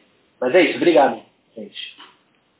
Bom, eu, eu por aqui nas considerações finais eu vou meio que engolir minhas palavras, cara, porque eu comentei durante o episódio que esse, o Liga da Justiça não tinha nada dos quadrinhos, mas entre, entre os comentários que a gente fez ao longo do episódio e as considerações finais ali sobre a estratégia de financiamento da Warner, eu revejo minha opinião, porque contabilidade, contabilidade criativa era coisa do Harry Donenfeld, que era o fundador da DC, né?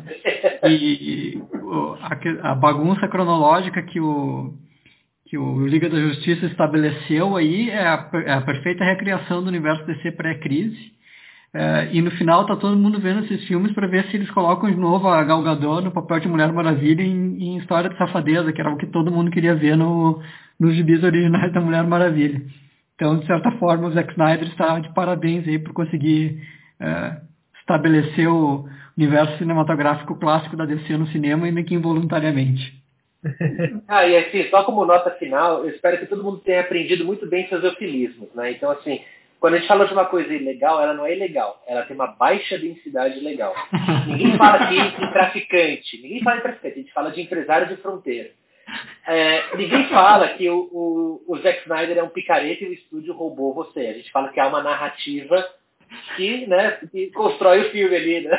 Então, assim, é importante, é importante não saber com seus eufemismos anotados, né?